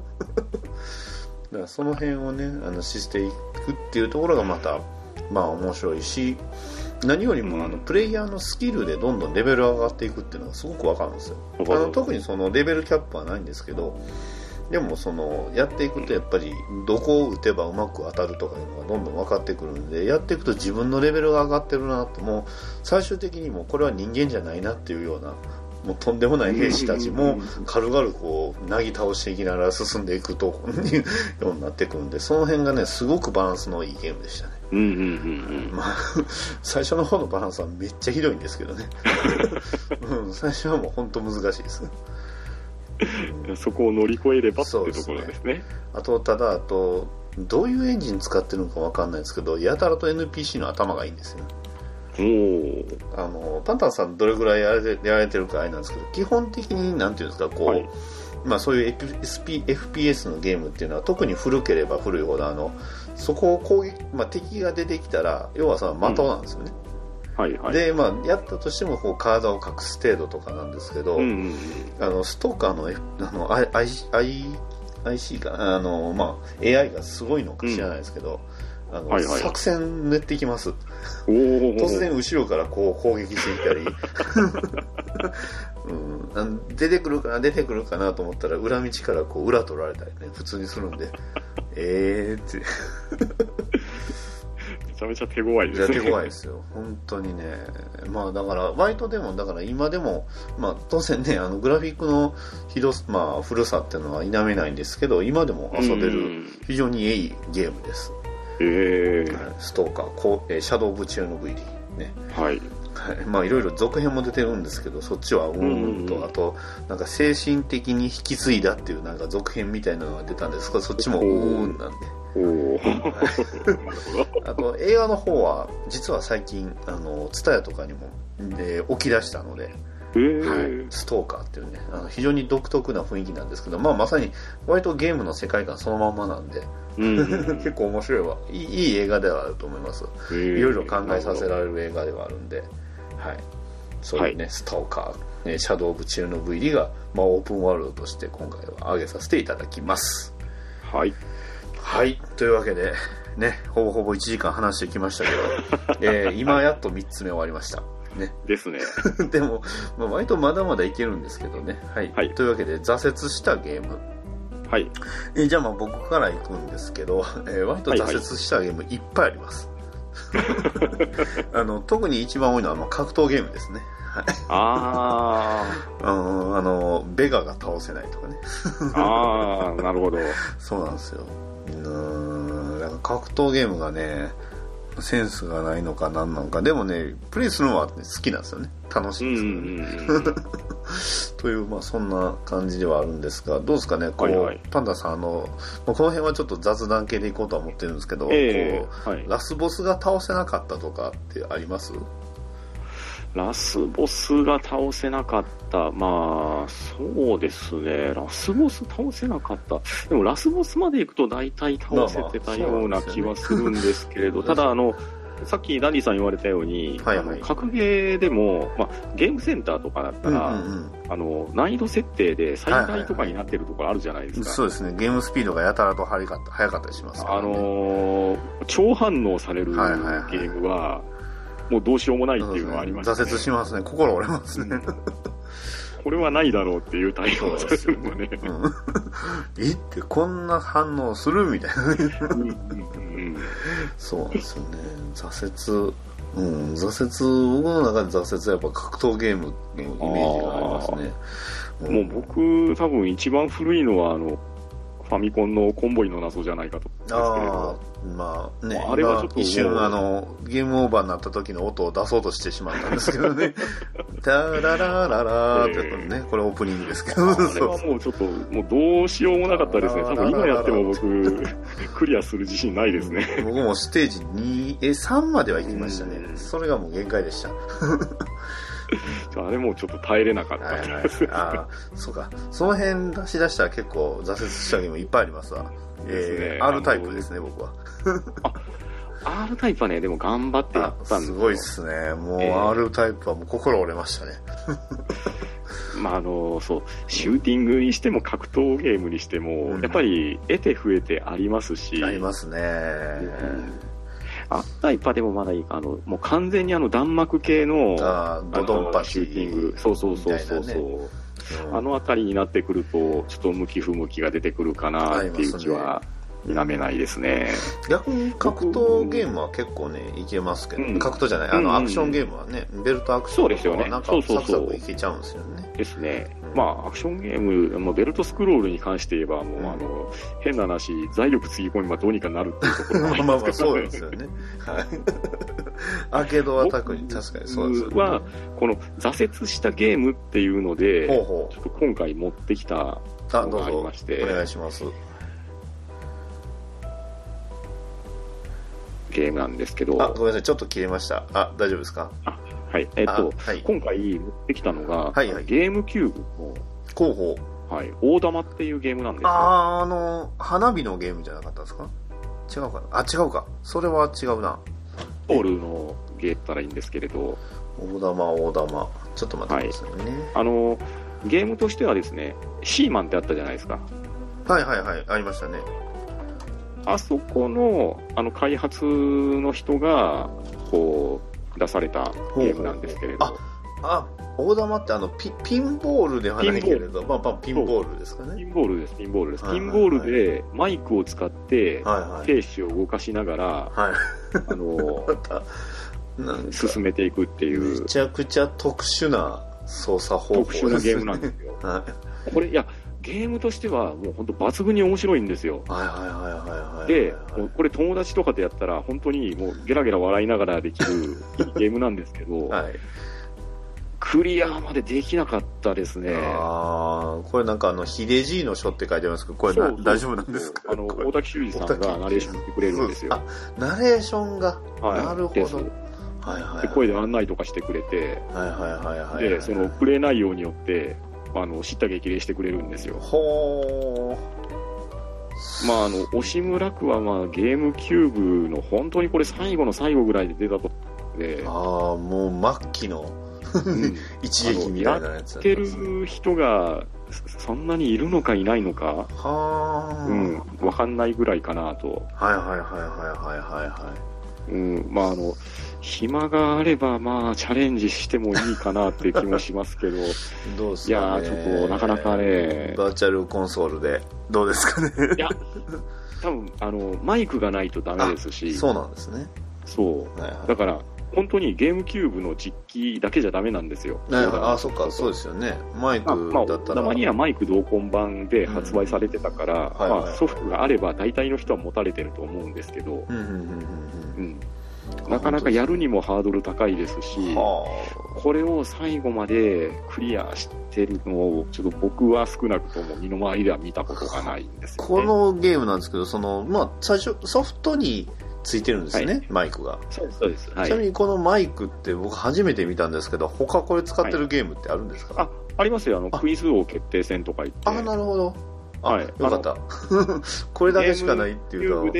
マイクを使うっていうのは、なんかね、一時期、まあ、せっかく出したから使っちゃうみたいな感じで、あるんですよ。いやちなみにその、えー、クイズのやつも我が家あるんですけど、あの、大玉はクリアできなかったな。はあーあー、そっか。僕マイクを使うゲームっていうと、これあの、確かプレイステーション2のあの、オペレオペレーターズサイドって思い出すんですけど、これまさにそのマイクを使って、その、女の子を操作して、えーええまあ、あの、まあ、バイオハザード、あの、SF のバイオハザードなんですけどね、うん を、まあ、やっていくっていうゲームがありまして、はいはいはい。あれを思い出したんですけど、これまさにゲームキューブで出てくれたらちょうどよかったんちゃいますかね。そうですね。ね まあちょっとね、時代的には若干ちゃうかもしれないですけど。うん。はーん、なるほど、大玉ね。え、その、難しかったっていうのは、その最後がそんなになんか、ボボスみたいなのが出てきたんですか？それとも。なんか、うまいこと、その兵士を送り込めなかったり、はいはいはいはい。どういうんですかね、運物を運んでいって、まあ、城を攻め落としていくみたいな感じでやる、まあ、ピンボールもしながらっていうゲームなんですけど、これ、言葉で非常に説明しにくいゲームなんですよね。そうですね。画像で検索すると割と一発なんですけどうね。ん。で、それこそこれ、えー YouTube とかでも動画あるのかな？僕はあんま見たことないんですけど い。やでも、これどうでしょうね。あの、これをお聞きの YouTube、いるのかな ?YouTuber の皆さん、大玉をね、えー RTA やってみたらどうですか？ね、僕はやらないですけど。あの、ぜひ見せていただきたいですね。ね、そうですよ。これでもう再生数もガッポガッポですよ。誰がやるねんっていう、確かにこれは、確かにこれはちょっと結構奇妙ゲームに近いですね。うんですね。ゲームキューブで言うとお遍路さんレベルの、いや、そこまではいかへんから。いや、今画像検索してびっくりしてね、ゲームキューブお遍路さんありましたからね。これひどいですね、これ。あー、でも、そっか、ゲームキューブってこういうゲームも出してたんですね。あったんですよ。はい。いちなみにお遍路さん、あの、専用コントローラーありますよ。あの、足踏み体操ってボタンが3つついてて、それを、これちょっと、これちょっと真顔ゲームに近いですね、これ。これは真顔ゲームですね、これちょっとお遍路さん。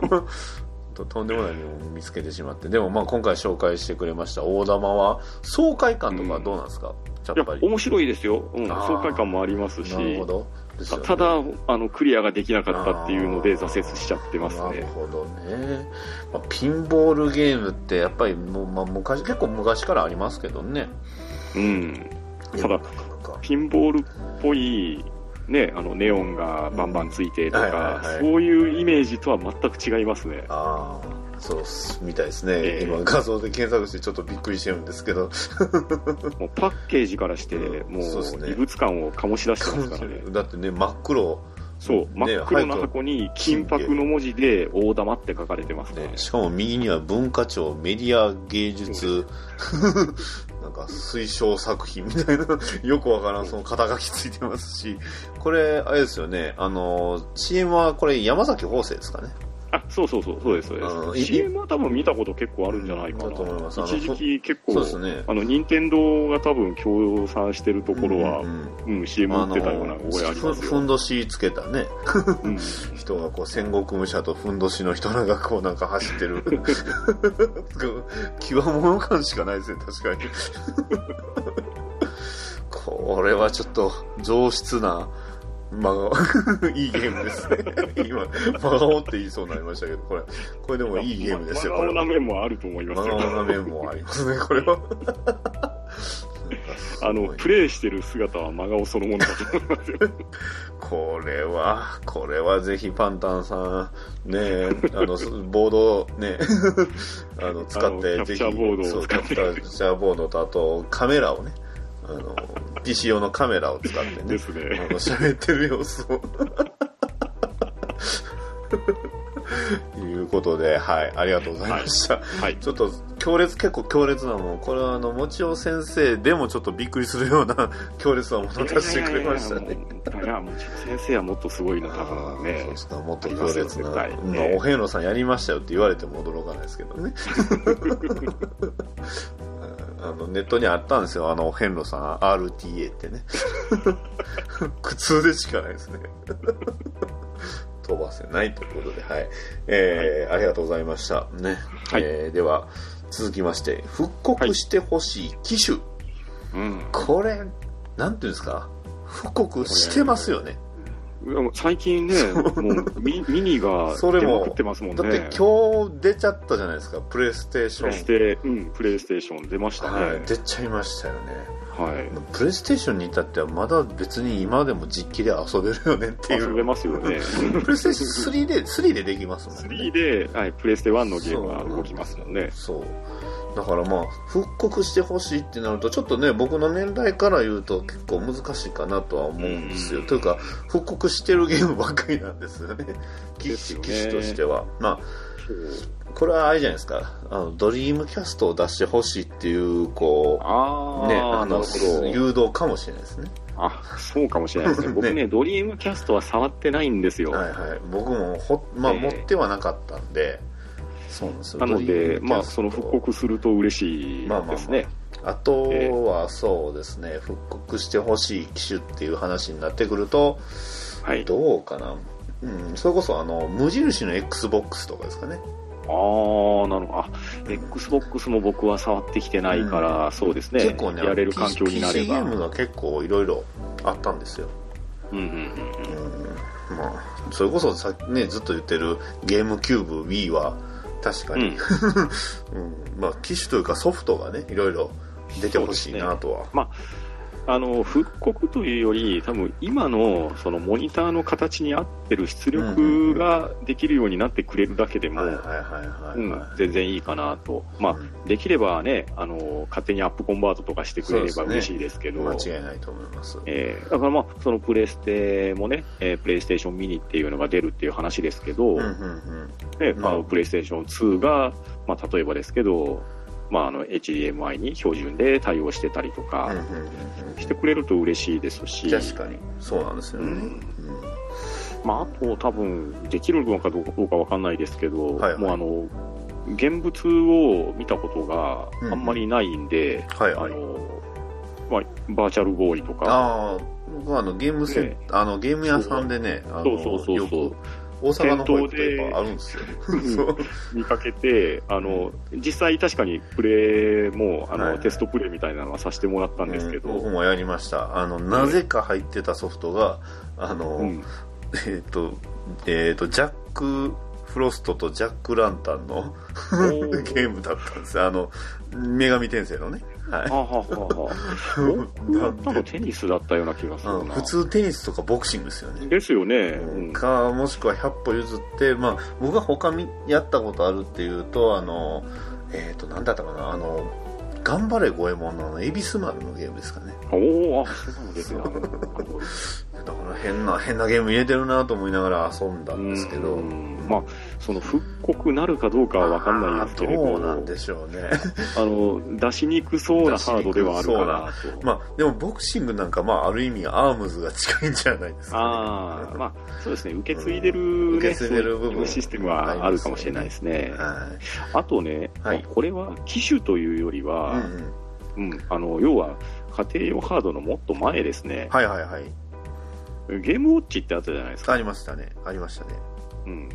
あれって結構なタイトル数出てるんですけど、あのそうなんですよね。ええ。確かに。あれをやる術があんまないんですよね。と思うじゃないですか。あの、僕、あれなんですよ、クラブ任天堂入ってて、はいはいはい。ああれやれの特典で、はい、あの、もらって、はい。あれよ4つぐらい入ってましたよね、確か。ありましたありましたありましたありました、あれは、あはい。の、持ったりするんですけど、はい、ね。そんうなんパンタンさんにこれははい。合法非合法かどうかはちょっと何とも言えないんですがすね。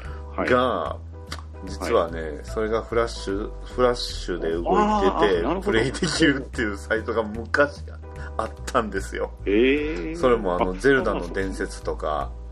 ああ、なるほど。そういう、まあ、いわゆるそのゲームウォッチをプレミアついてるやつですよ、そうれ。そうそうそう。それをあの、まあ、要はその PC 上で動かしてるっていうのが昔あったんですけど僕のお気に入りの中には残ってないっていうね。あれなんだったかなってそう。今あのちょうどゲームウォッチの話した時に思い出したんですよ、思い出したんですね。はい。やほんで、ゲームウォッチは任天堂が出してたじゃないですか。はいはいはいはいはい。確かね、僕のところにあったのが、カシオのはい。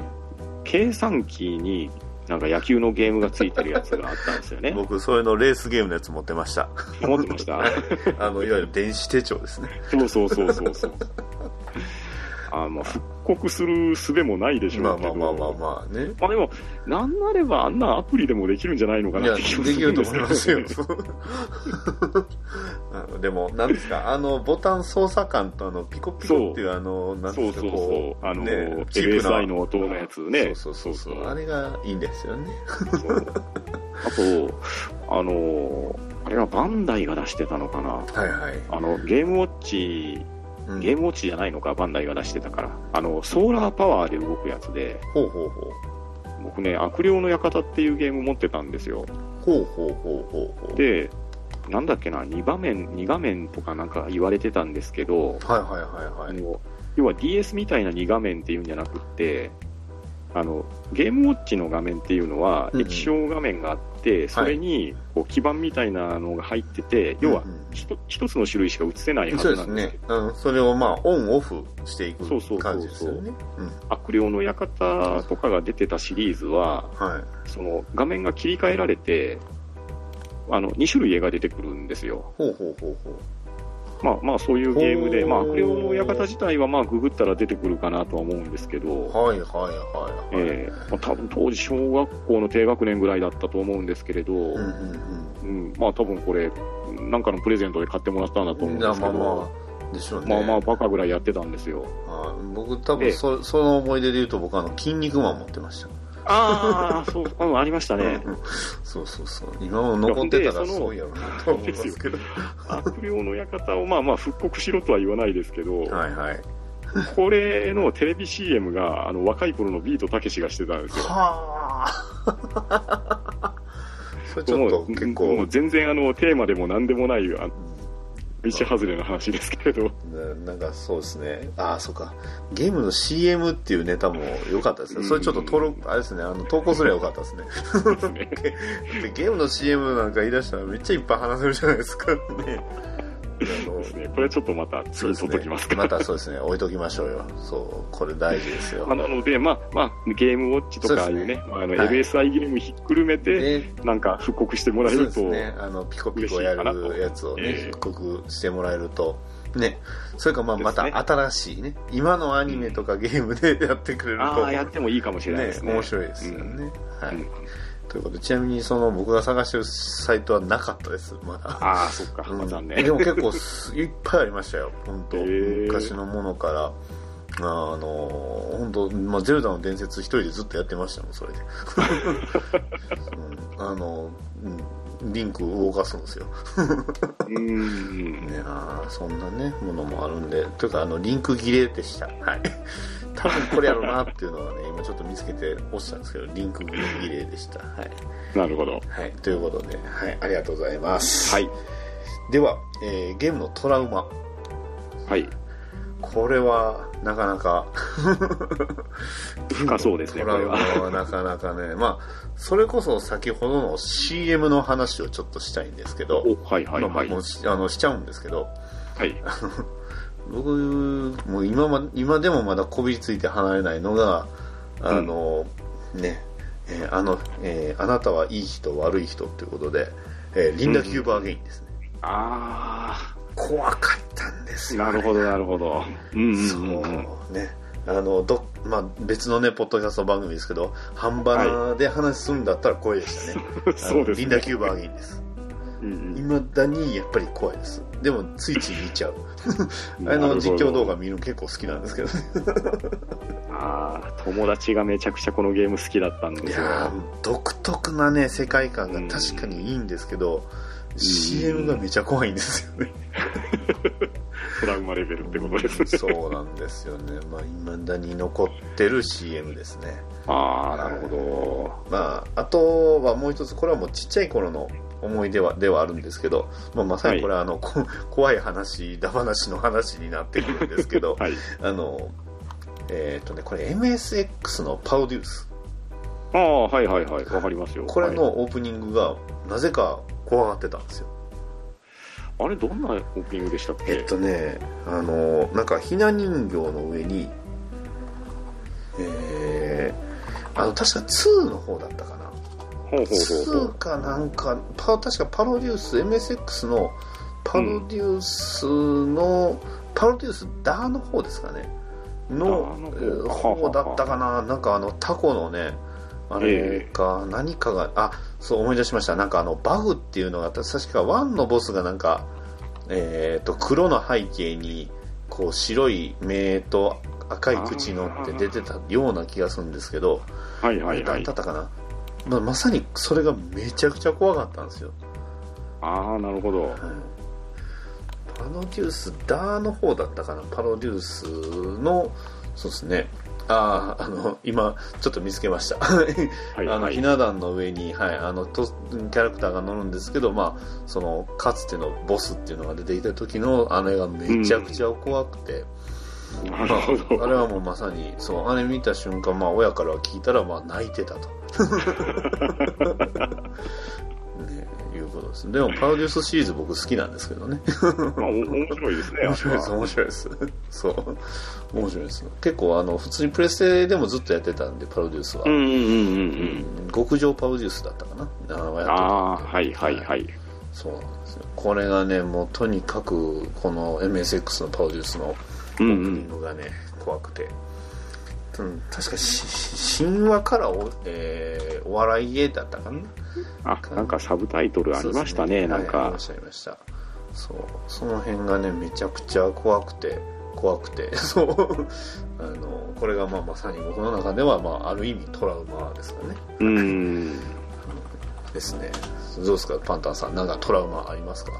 いやまあ、多分僕の同世代の人は確実にみんな背負ってであろうトラウマは、ほうほう。あの、冒険の書が消えるやつですよ。ああだんだんだんだんだんだんだらだらあわかりますよ。あもう、トラウマレベルじゃないですね。もっとひどいですね。まあ、まさに何ていうんですかこう人生を失った瞬間で失ったみたいな、そんな感覚ですよね。もう、と取り返しがつかないじゃないですか。ですよね。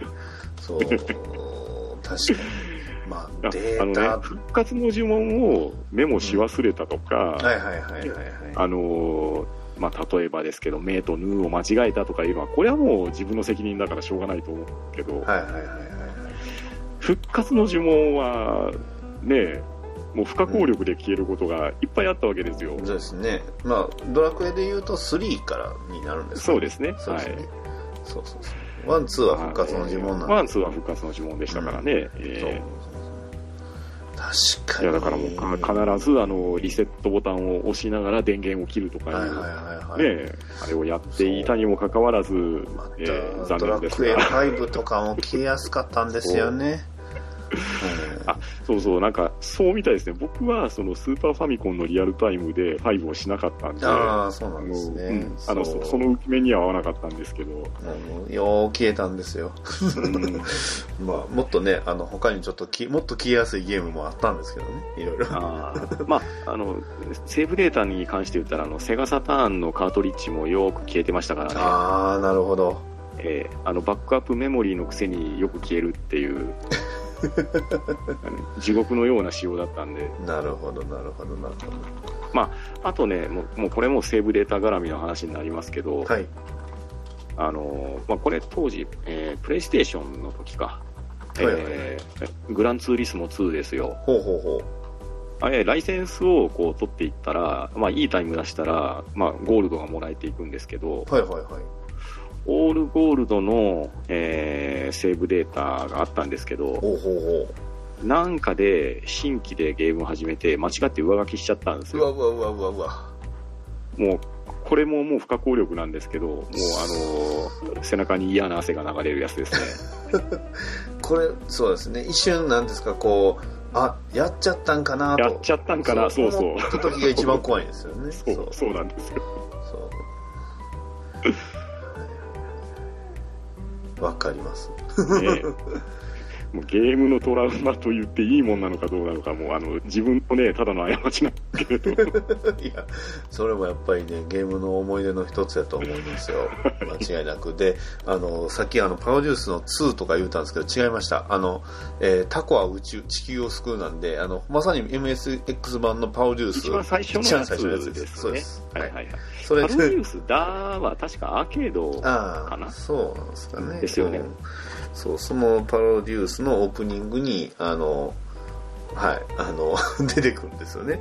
うんうんあの変なあのオープニングく黒いなんか そう変な顔したやつが。あれがねもうとにかく怖くて怖くてねうん。仕方なかったんですよね。なぜか。うん。なんかすごい黒いだから黒くてねやっぱ大きいものっていうのがやっぱいまだにちょっこあのあー。恐怖は感じてますまねあ確かにまあそうですね。大きい黒いものっていうのはちょっとねはい。いうことで、はい、まあだからあのね、えーパシフィックリムでね、えードリフトするとちょっとウサギを追いかけてしまうやつですね。というわけで、家が助けてということで。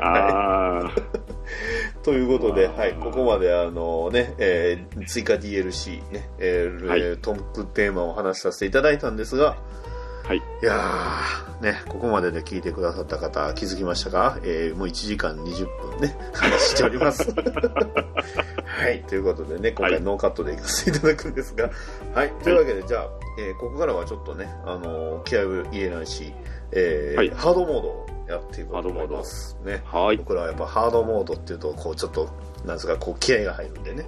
はい。ですね。はいやっていきましょうよ。というわけで、はいえーまずゲーム大会。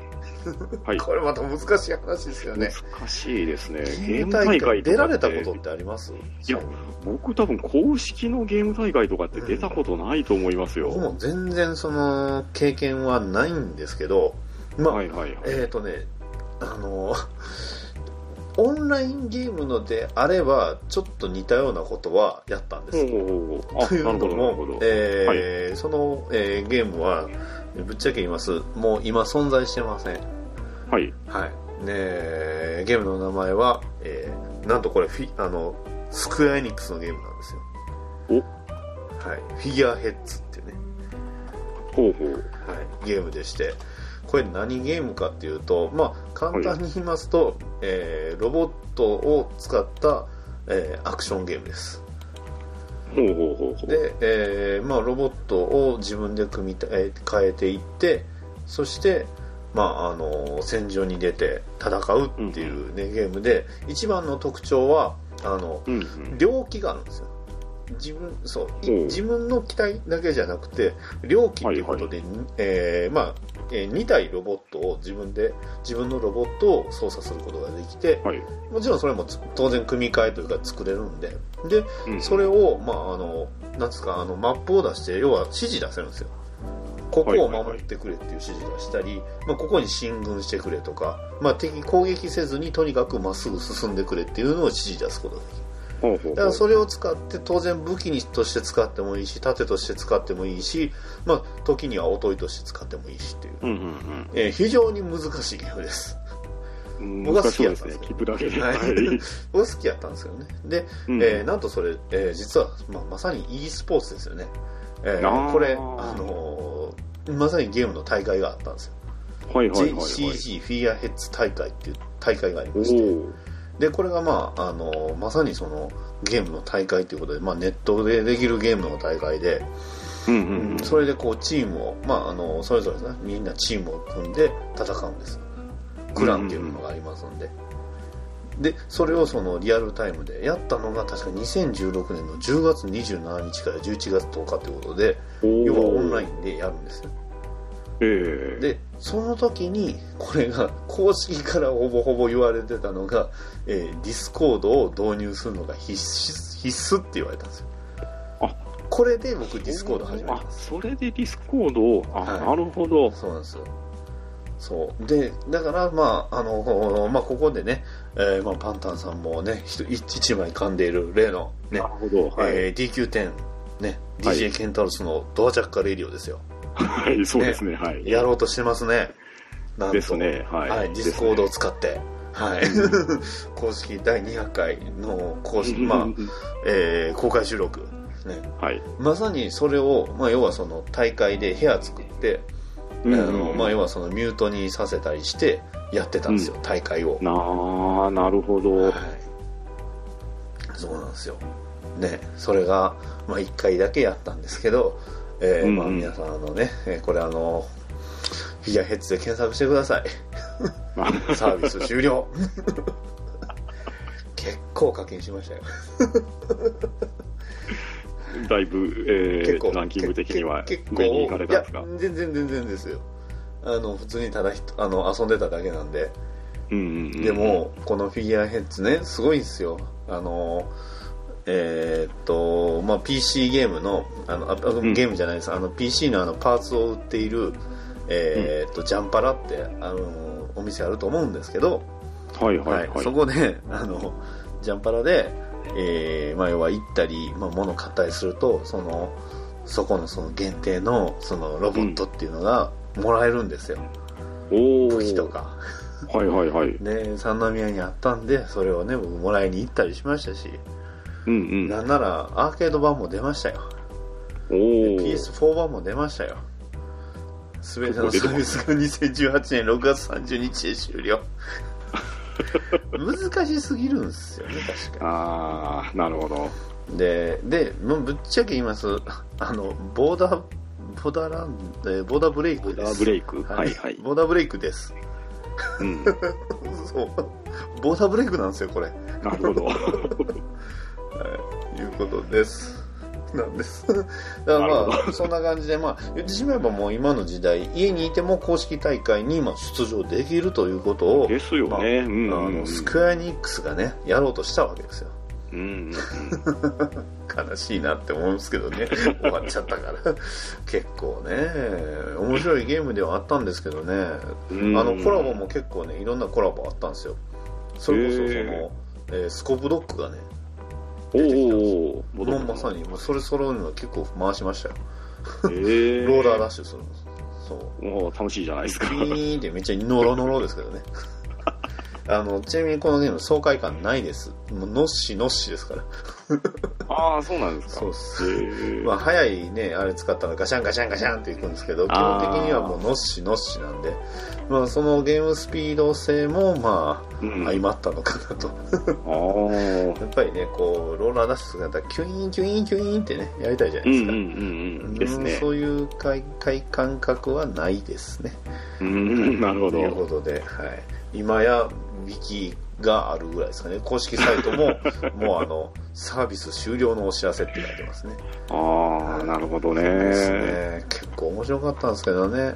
うんうんうん。フィギュアヘッズ。しかも初音ミクともコラボとか結構しましたよ。結構メジャーなところとコラボしてますね。だいぶね、いろんなコラボ、あの、映画泥棒とコラボしたりとかね。おーおおーおう。なぜか。そう。え、それは映画泥棒型のユニットが使えでるのか。できますできます。あの、まあ、スーツ着たね。頭がカメラで。そう頭カメラで下がそのスーツうん。でう。え、あの、ダンスもしてくれたりするんあダダンスはねなんかそういう動画だけはありましたね。ああ、そうだ。スペランカーとコラボとかね。え であのツイッターでそのデザインねあの、まあ、メカのデザイン募集みたいなのもやってーうんんたですよ、うんやってたんですようん。なるほど。いうねそんな悲しいはいいやいやいやあとあとねあのないですよフフロントミッションもねコラボしましたああ、はいはい。ゼニスとかね、えー出てましたよフロントミッシあョンそうあ、はいはいはい。パーツのあの、社名ですね。はい。そうそうそうそうもう出てましたしねもう福江になんでねうんうんうんうん。いうねまあなくなっちゃいましたけど なるほど。というのが、まあ、僕の中ではまあ公式ゲーム大会、まあ、ゲーム大会としての思い出はそんな感じですかね。なるほど。はい僕はね、公式に参加っていうのが基本ないんで、なかなかね、機会、えーただ難しいですよね。あの身身内でというか、ほうほうほえーやったことがあるのう。が大会っていうほどでもないですよ。あの、まあ、これも確かね、高校生当時ぐらいじゃなかったかな。えーっと、まあ、まあ、スーパーファミコンに、あの、ストリートファイター2が移植されたあたりの時ですよ。でまあ、好きな人はね、ゲームセンターに行って、対戦台で、ね、何人抜きとか言って楽しんでた頃だと思うんですけど、はいはいはい。まあ、あの、我が家もね、えーご多分に漏れず、スーパーファミコンとストリートファイター2を買ったわけですよ。うんいいじゃないですか。はい。で買って、あのーただ、やっぱりね、スーパーファミコンのコントローラーで、ね、操作をするのって、なかなか大変じゃないですか。まあ、なんですか、そのスーパーファミコン、まあ、コントローラーはコントローラーの、なんですか、ええ。こう攻略法ってありますよね。まあまあありましたけどね、はい。まあ例えばまあその L ボタンに強パンチ入れるとか、はい。なんとかやったんですけまあまああまあね。ちょっとそれは僕の中では、あ、これはないなと思って、なるほど。で、まあまあ弟と一緒に遊ぶために、はい。あの当時ファイティングスティックだったかな、ホリデンシかなんかが出してたやつを、まあ二台買ったわけですわ。素晴らしい。で、まあやっぱ買ったらね、みんなと一緒に遊びたくなるじゃないですか。それで、まあ友達周り、あと、まあ弟ともよくやってたんで、弟の友達周りで、はいはいまあまあ、我こそは、えー、一つうまいよみたいな人を、はい。はい。集めたわけですよ。わめっちゃいい思い出じゃないですか、それ。めちゃくちゃすごいいいゲーム体験してるじゃないですか、それ。我が家にね、集まって、はい。何人ぐらいいたのかな？多分、十、十数人ぐらい集まったんじゃないかおー、でな。もごっついですね。それで、はいはい。で、でまあ、せっかくだから、まあ、はい雰囲気出そうよってことで、えーまあ、まあ、当時ね、自分が使ってた、もう、あの、ちっちゃいテレビですわ、多分20インチぐらいのやつだったと思うんですけど、はいはい。それと、弟が、えー14インチぐらいのテレビデオを持ってたんですよ。ほうほうほう。テレビデオってあの、響きがすごい懐かしいですね。はいはい。それを、あの、ひ一つの部屋に集めて、はい。で、スーパーファミコンの、あの、端子があるじゃないですか。ありますね。映像とね、に音声の端子。はいあれを分岐させて、ほうほあの、オーディオの分配端子が我が家あったんでう。、ほうほうほう。ええそれを3つ用意してほうほうほう映像とステレオの右と左をそれぞれ分配してはいで両方のモニターにセットしておであ、あなるほど。筐体みたいに、はいはいはい。それぞれ向かい合わせて。そうそうそれぞれねわすごいお互い向かい合わせてめちゃくちゃいい話してるじゃないですか。で、まあ、ファイティングスティックも2台あるしまあそのコントローラーの方がいい人はじゃあコントローラーに付け替えてねっていう風にして。でただ一発勝負はやっぱりさすがに時の運が絡むんで、はいはいはい。5人選手を選んで、はいはい。まあ、当時ね、あれ漫画で、は筋肉マンとか流行ってたわけであすよ。りましたね。ねあのおいわゆる5人抜き先方、時お報、中堅、トーナメントじゃいないですか。そう。すそれでめちゃくちゃ時間かかったんですよ。多分丸1日本当にね、スト2しまくってたような感じなんです。朝朝始めて夕方終わるとかそうそうそうそうそう、そんな感じで、一日潰れるやつですね。はいそう。で、まあ、それぞれね、チーム名とかをね、こう決めさせて、うんうんうんうん。いやでもさすがに、その、腕に覚えがある人たちばっかりだったんで、はいはいはい。割といい勝負で、いい戦いがハイレベルなね、ええ、がっ。コンボが決まるような。そうそうそう。はあ。自分、うんなんかもうあの、ね自分だな、誰だったっけな。基本僕ね、ザンギエフ使いだったんで、おー、すごい。あれじゃないですザか。ンギエフと、吸い込み吸いリ込み。とケンとチュンリーと、もう一人何を入れたか、ダルシムを入れたのかな。結構、ここれでもほとんど言うてますね。うん。それ、その5人で行って、で、チーム名を逆境ザンギエフってつけて、おなるほど。で、えーまあまあ、まあ、手前味噌の話ですけど、あの、自分が優勝したんですわ。おやったじゃないですか。ザンギ、ザンギ、やっぱさすが吸い込み。と思うじゃないですか。はいはいはい。あの、ほぼほぼ勝ち手はチュンリーだったんですね。あ、そうなんですね。えーっとね、台の小艇をキャンセルして百列客かな？打つとかいうのが、もうあの、超絶連射をすれば、うんあの、できたんですよ。はいはいはいはいはい。ファイティングスティックで。だからあの、強キックが強パンチで飛び込んで、うんで、強パンチの小艇っていうかね、あの、発景みたいなやつを当てるのを、ちょっとの、あるでキャンセルするみたいなんで、一気に減らすみたいなコンボがあってですね。それでは、まあまあ、それが勝ち頭だったんですけど、まあ、あとあの、踏みつけでピオらせるとか。まあ、あとはまあまあね、あの、ザンギエフでもう、いけるところまで吸い込んでいくみたいな、そんな感じで。やって、えーまあ、あのね、高校生なんで、えー優勝商品は自腹で買ってきた、えーあの、白十字のエクレアとシュークリームのなんか 詰め合わせいいですねお。お菓子っていうのが、お菓子お菓子形に残らないっていうのがいいじゃないですか。で、まあみんなで食べて終わりみたいな。ははあ、めちゃくちゃいい思い出あるじゃないですか。すごい。ということで、も多分、もちろん先生が一番欲しいゲーム大会の話をここでしちゃいましたね。いや、間違いない。だから、全然公式でもなんでもないです。本当にもう、身近な友達の、もう、あの、一つの中学校の学区の中ぐらいから集まったはいう誰にも認められない。いやいや、まさに、もう手作りゲーム大会ってことで、まあ多分、もちろん先生これ聞いたら多分悔しがりますよ。なんで、なんで自分のところでって思うぐらい、めっちゃいい話してますよ、これ。うん。いや、でも、あの、さっき言ったように、準備で、うんその、なんとなく、まあ、画面はちっちゃいながらも、その、アーケードっぽいようなこう作りにしたり、まあ、あとね、えーインターフェースはまあできるだけ自分のしやすいようにしてくださいね、みたいなんで、ね、割とみんな、うん、楽しんでやってましたね。いいですね。すごい、そういう思い出ってめちゃくちゃいい思い出ですよ。いいまだに覚えてますもんね。ですよね。いや、これは、これはハードモードって言いましたけど、多分、もちろん先生、悔しがってますよ、これは。ここの、ここまで見事な、まあ僕のね、あの、フィギュアヘッズのさ悲しい話から 一点、悲しい思い出から一点、はい。素晴らしい、泣ける話、ありがとうございました。はい、いえいえ、どうもどうも。では、ね、そして、もう一つ、ね、はいお。すすめゲームスポットということで、うん。ああ、これについては難しいな。難しいですよね。まあね、景色のいいところで言えば、まあね、それこそ最新ゲームであれば、最新じゃないんですけどね、すねエルダースクロールシリーズのスカイリムで、ね、あー。あの街、中世の街の中とか、いろいろあるんですが、えーはいはい。このうちの番組、はい、バッドダディモービル放送局です。まあ、当然おすすめするんであれば、もちろん、うん。ゴッサムシティですね。はい。おーなるほど。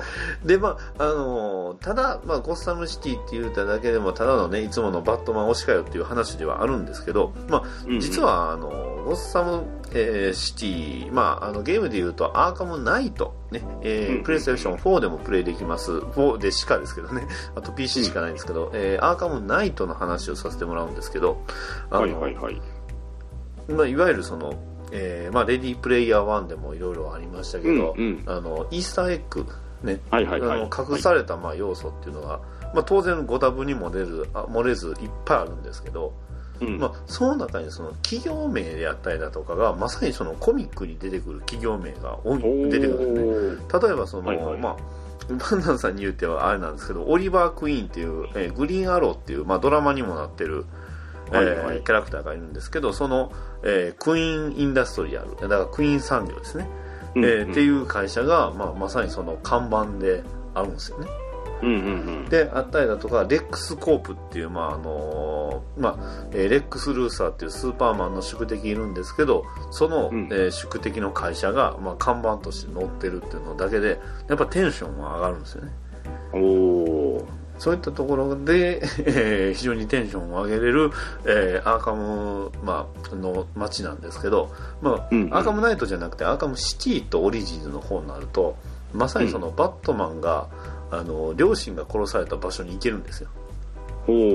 でその両親が殺された場所に行くとこれシティだったかな？あのバットマン、まあえーとまあ、黙祷を捧げるみたいな、えーいうボタンがあるんですよね。はいはいはいはい。でそれを押すとバットマンが静かにこう悲しそうにこう顔を下げてでカメラがこう勝手にこう回り出すんですよ。すごい切ないシーンができるんですよ そう祈りを捧げるだったかな。ジーンってね、えーそれがね場所があのクライムアレーっていうところなんですよね。まあ、まさにそのバットマンがその、まあ、両親が殺されたところにも行けるっていうそういう。演出をやってくれたりするんで本当にねもう本当細かいところまで見ていくとめちゃくちゃ作り込んでるゲームなんですよねただまあ惜しむなくはゴッサムシティなんてものは人、えー現実には存在しないので、うんうんうん 皆さんの心の中にしかないんでね ただそれに比べるとススパイダーマンですよねうんうん。あれがまさにその、えーニューヨークの街ということで、そうですよね。うんうん。すごい再現度らしいじゃないですか、うんうんうん。でも企業は全部なんかオリジナルで作ったみたいな感じでね、うん。いうことがあるんで、まあ、オープンワールドゲームの中ではとりあえずはねアカムシリーズで、えーがまさに僕の中ではおすすめのゲームスポットですね。うんうん。っていう話ぐらいしか思いつかなかったです。ああ、なるほど。僕、もうちょっと受け止め方がもしかしたら違ってたら本当に申し訳ないんですけどい、やいえいえどうぞどうぞ。ゲーム、うんゲームはゲームなんですけど、はいはい。あのー、リアルなほうおすと言いましょうか。ほうほうおすすめスポットだったところですね。ほうほうほうほもうい今ないんですけど、うはいはいはい。もうその昔、もうその昔ってもうずいぶん前ですね。うんうんうんうん。あの、東京の二子玉川にナムコワンダーエッグってあったんですよ。ほうほうほう。なるほど。その、僕ねそういう系の話でいきますか。うん。あの、大事ですね。もう今やないところですし、はい。まあそれこそ知ってる人って言ったら僕と同じ年代ぐらいの人かなと思 思うんですけれど、まあ要は、あの、ちっちゃい遊園地みたいなもんですよ。テーマパークと言いましょうか。ナムコワンダーエッグっていうだけあって、ナムコのモチーフのキャラクターがたくさんいてですね。はい。で、どう言えばいいんですかね。あの、ドルアガの塔のアトラクションがあって、ゴンドラに乗って、まあ、光線銃を使って、まあ、敵を倒していって、ドルア川に倒し、えー倒しましょうみたいな、まあ、そんなアトラクションがあって、はいはいはいまあここに、あの、それに、あの、気が狂うぐらい乗りに行って、友達と。すごいっすね。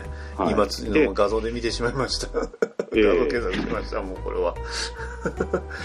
すごいですね。あのーあと、多分当時ね、僕、夏休みだったのかな、はいはいまあ、ちょっと祖父母がね、あの、茨城県の方にいた関係で、うんまあ、それに遊びに行ってた期間に、まあ、東京の双子玉川まで行って、友達と一緒にド。ドルアーガノと、はいラペロコプター、ザ・マミー、ギャラクシアン3。そうそうそうそうそう、そうです、そうですね。ウルトラマンティガがやってくるということで。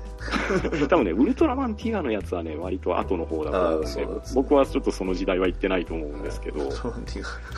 ティガの。で、夏休み当時で、はい。なんかね、フェイスペイントかなんかをして、えーっと、入ったら、なんか、なんだったかな、なんかもらえるみたいなイベントしてたのかな。はあ。まあ、まだ当時。ね、えーその当時って多分1992年に開園だから、おそらくその前後だったと思うんですけれど、はいはいはい。えーもうそのね、若気の至りですよ、友達と行って、みんなでフェイスペイントして、で、あとなんかね、あの、白いマスクが売ってて、それになんか自分の好きなデザインで色塗ってくださいとか、なんかそんなイベントしてて。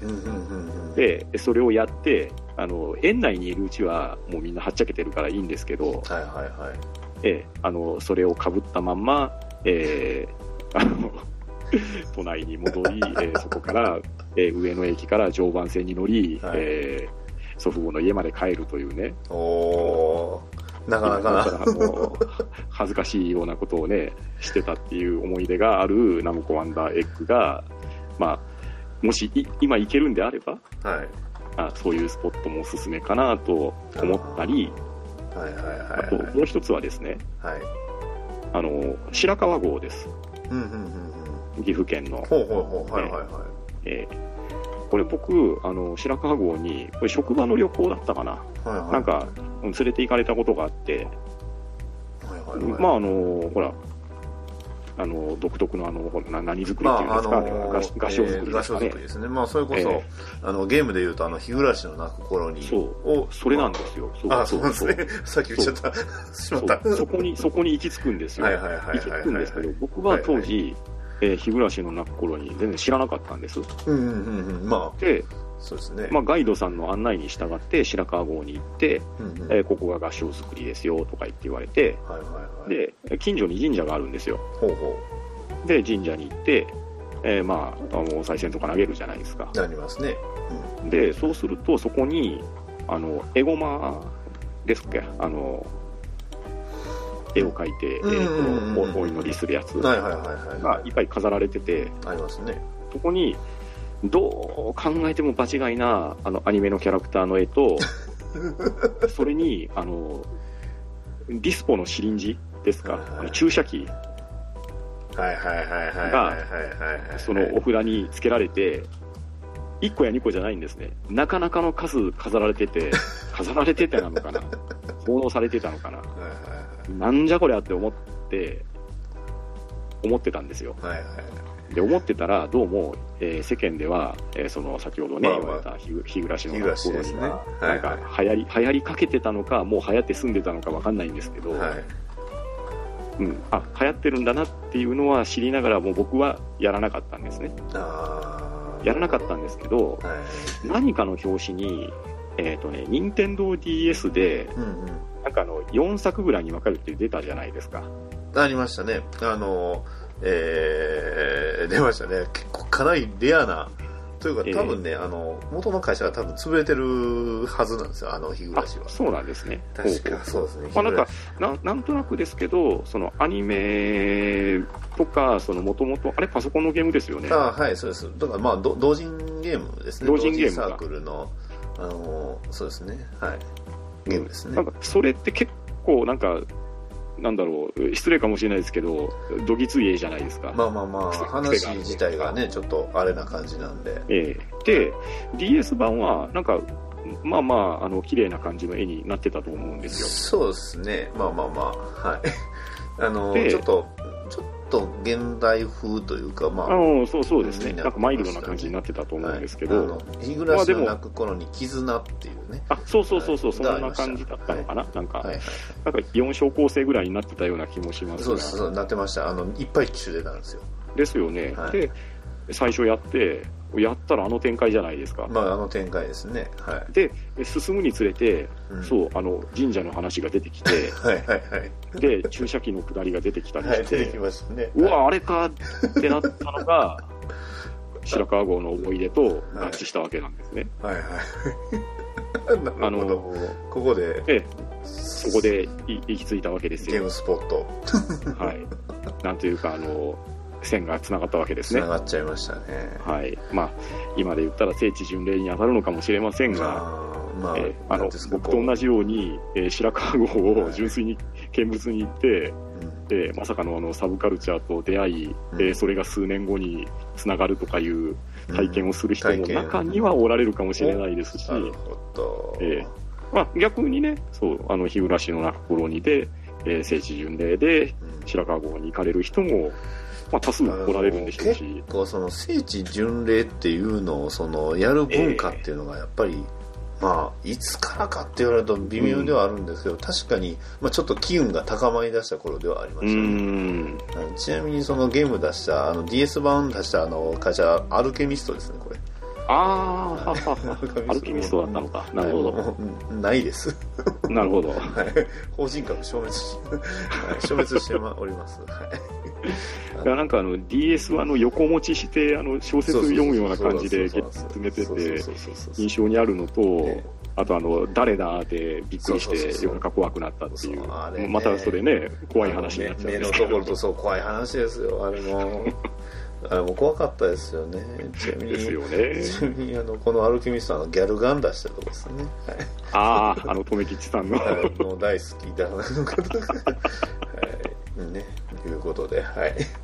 今,、はいで今見たウィキビーターびっくりしてるのがあのあのダウンタウンの絶対に捕まってはいけないガース黒光りランドをなんかやってたのもゲゲームとしてなんか出てたらしいですね。ええ。これちょっとと真顔案件として置いときましょう。か、はいねなるほど。えー最後に出したゲームですけど。ああなるほど。白川郷さっきオチオチ言っちゃいましたね。しまった。申し訳いない。ですやいやいやいやいや、いいんですよ。あの、多分、あの、ゲームをされる人はい。には、割とそういうイメージがついてる場所なんだなっていうのが、あある意味証明されてるわけじゃないですか。まあまあ、ああそうですね、僕が、ね。まあ、白川郷って言ったらとりあえずピントは来たんで、そうそうそうそうそう。あそうそんな感じで、まあ多分、いや、あのーすいません、あの、コロ館長の意図と、もしかしたら違うかもしれないですけど、まあまあまあ、え僕がそのね、えーツーリストとして、はい、えーもし行けるんだったらこういうところも行って楽しんでみてはどうですかっていうところでご案内できるのが、まあ、この2つぐらいかなと。なるほど僕はもう本当全然なかったですねあの今パッと思いついたのがあの、まあ、神戸の近く、まあ、神戸のあの高速道路の近くにあったあのネオジオランドっていうんですかねああ、はいはいはい。あの結構いろんなところにありましたよね、うん、ですね。うん。ネオジオランドにあの行きたいなと思ってて結局行けなかったっていう思い出とあとあの神戸に有馬プラザというあ有馬シティというところがありまして。それがまあ今はなきテーマパークなんですけどね。そこになんか 3D サウンドのなんかゲームがあったんですよ。へってえ。いうのまあ5年間しか空いてなかったんですけどねああ、なるほど。うんそんなぐらいかなあれが何のゲームだったかなっていうのはちょっと覚えてないんですけどうんなんかのね、ゲームの、だからもう、もし、あの、有馬シティ神戸ご存知の方はね、ぜひ、ちょっと教えてくださいということで。アラビアンナイトをモチーフにしたって書いてますね。そうなんですよ。そうなんですよね。なんかのね、ゲームの、バイオハザードだったかなんかのね、ゲームのアトラクションがどっかにあったんですけどね、あれどこだったかなって。そんな変な思い出がありますね。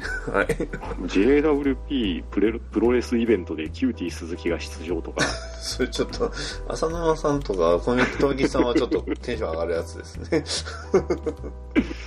美少女戦士セーラームーンイベントとか、すね。もウルトラマンスーパーフェスティバルが行われたって書いてますよ。はい。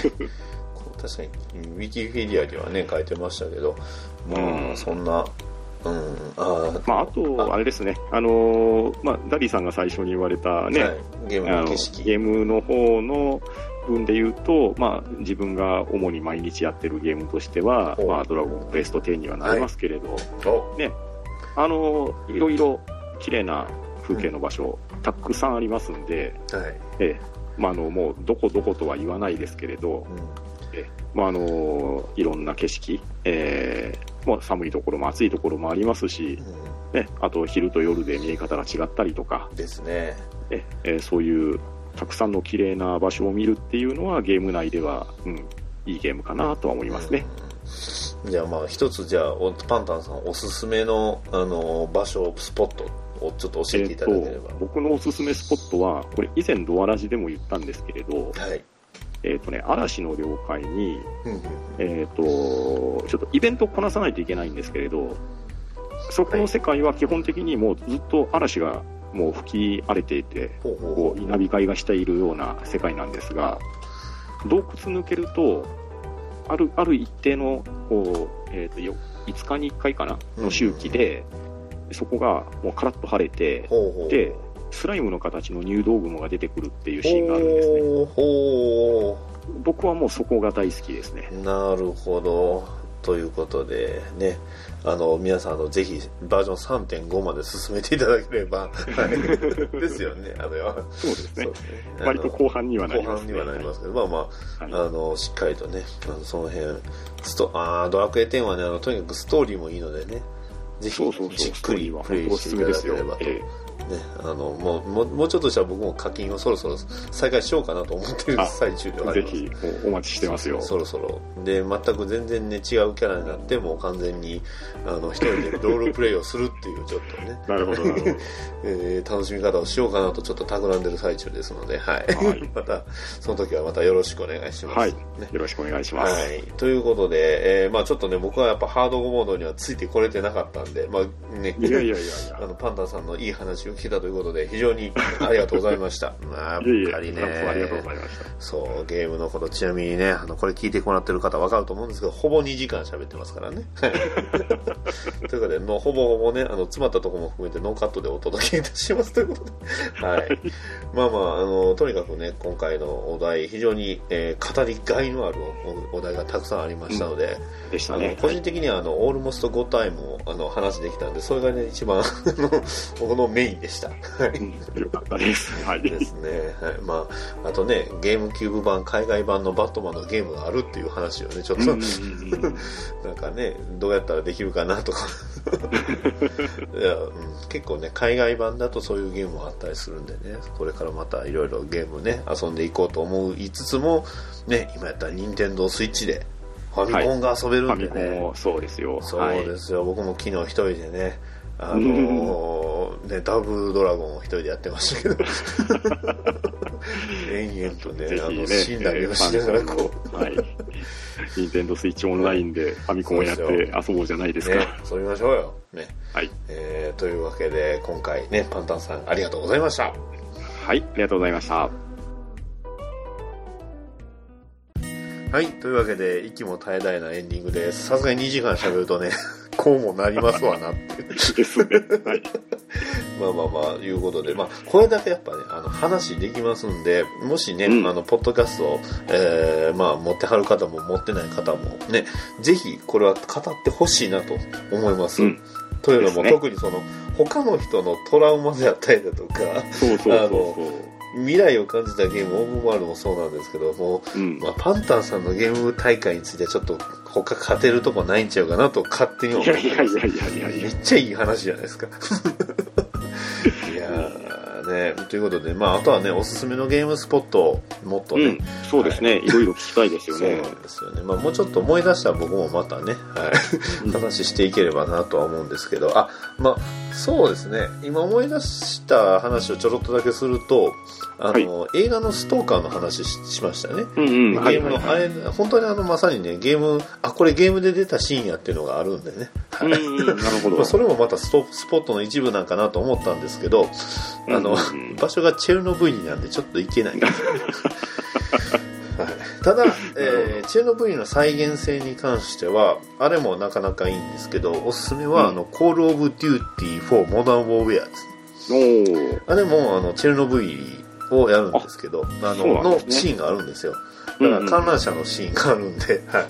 あ まあ、ーそこめっちゃ敵に襲撃されるんでめっちゃあのクレイモア地雷あの植えまくって敵に備えるシーンなんですけどね、うんでもあのゲームあコール・オブ・デューティーはストーリーもねおまあふ僕のやった4とかワールド・アット・ウォーとかいう作品は結構良かったんで、うん。まあ面白かったです。ただちょっと最近の あの作品全然プレイできてないんであれなんですけど、うんまあ FPS もねたまにはやってみると楽しいですけどまあ酔いますけどね、うん ということでね、まあまあそんなゲームもありますということで、はい。僕のおすすめがゴッサムシティとあとチェルノブイリということで、まあいけないとこばっかりやっていう、いう感じではありましたけど、パンタンさん本当ありがとうございました。はい、ありがとうございました。はい。じゃあパンタンさん、えー、ここまで聞いてはる方はおそらくパンタンさんの番組はほとんど聞いてると思いますが、宣伝どうぞ。はい、えー、ポッドキャスト番組、ハンドンダ話で思いしてもらっております。はいえー、大勢で集まって懐かしい話をしておりますので、よろしければ聞いてやってください。はい。あの、恐怖パートは今回僕言いましたんでね。はいそうですねあの、パロデュースということで。誰がどうし、うん、あるあるとは言いにくいのかな。でもやっぱり画像検査するとやっぱ怖いですね。うんうんいうのがあるんでね。えー、さらにね、あの、ね、えー、DQ10、ね、は DJ いケンタウスのドアラジがなんと200回ということで、そうですね。ね、ちょうどうちの倍ですね。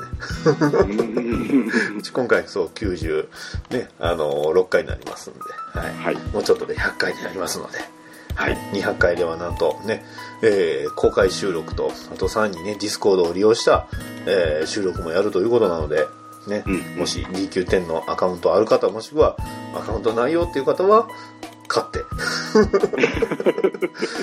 ゲームプレイしていただいてね、そういう、それもある意味ゲームのそのイベントというか大会の一つなので、そういうのがやっぱりね、すごいユーザーでできやすいっていう意味ではすごくいいゲームではありますんで、うん。ぜひ、ね。はい、そういうはい。ゲーム体験っていうのをするのもいい経験にはなるのではないでしょうかということで、はい。では、今回をね、えー、バットダディモービル放送局以上になります。パンタンさんありがとうございました。はい、ありがとうございました。はい。バトダディモービル放送局ではお便りを募集しております。ツイッターのハッシュタグ、ハッシュ BDMH、ツイッターバトダディモービル放送局の絵の DM、メールアドレス、batdaddymobile アットマーク gmail.com へのメールもお待ちしております。ポッドキャストのレビューの方もお待ちしておりますので、もしよろしければそちらの方も書き込んでいただきますと、バッドダディ喜びます。それでは次回の配信まで、さよなら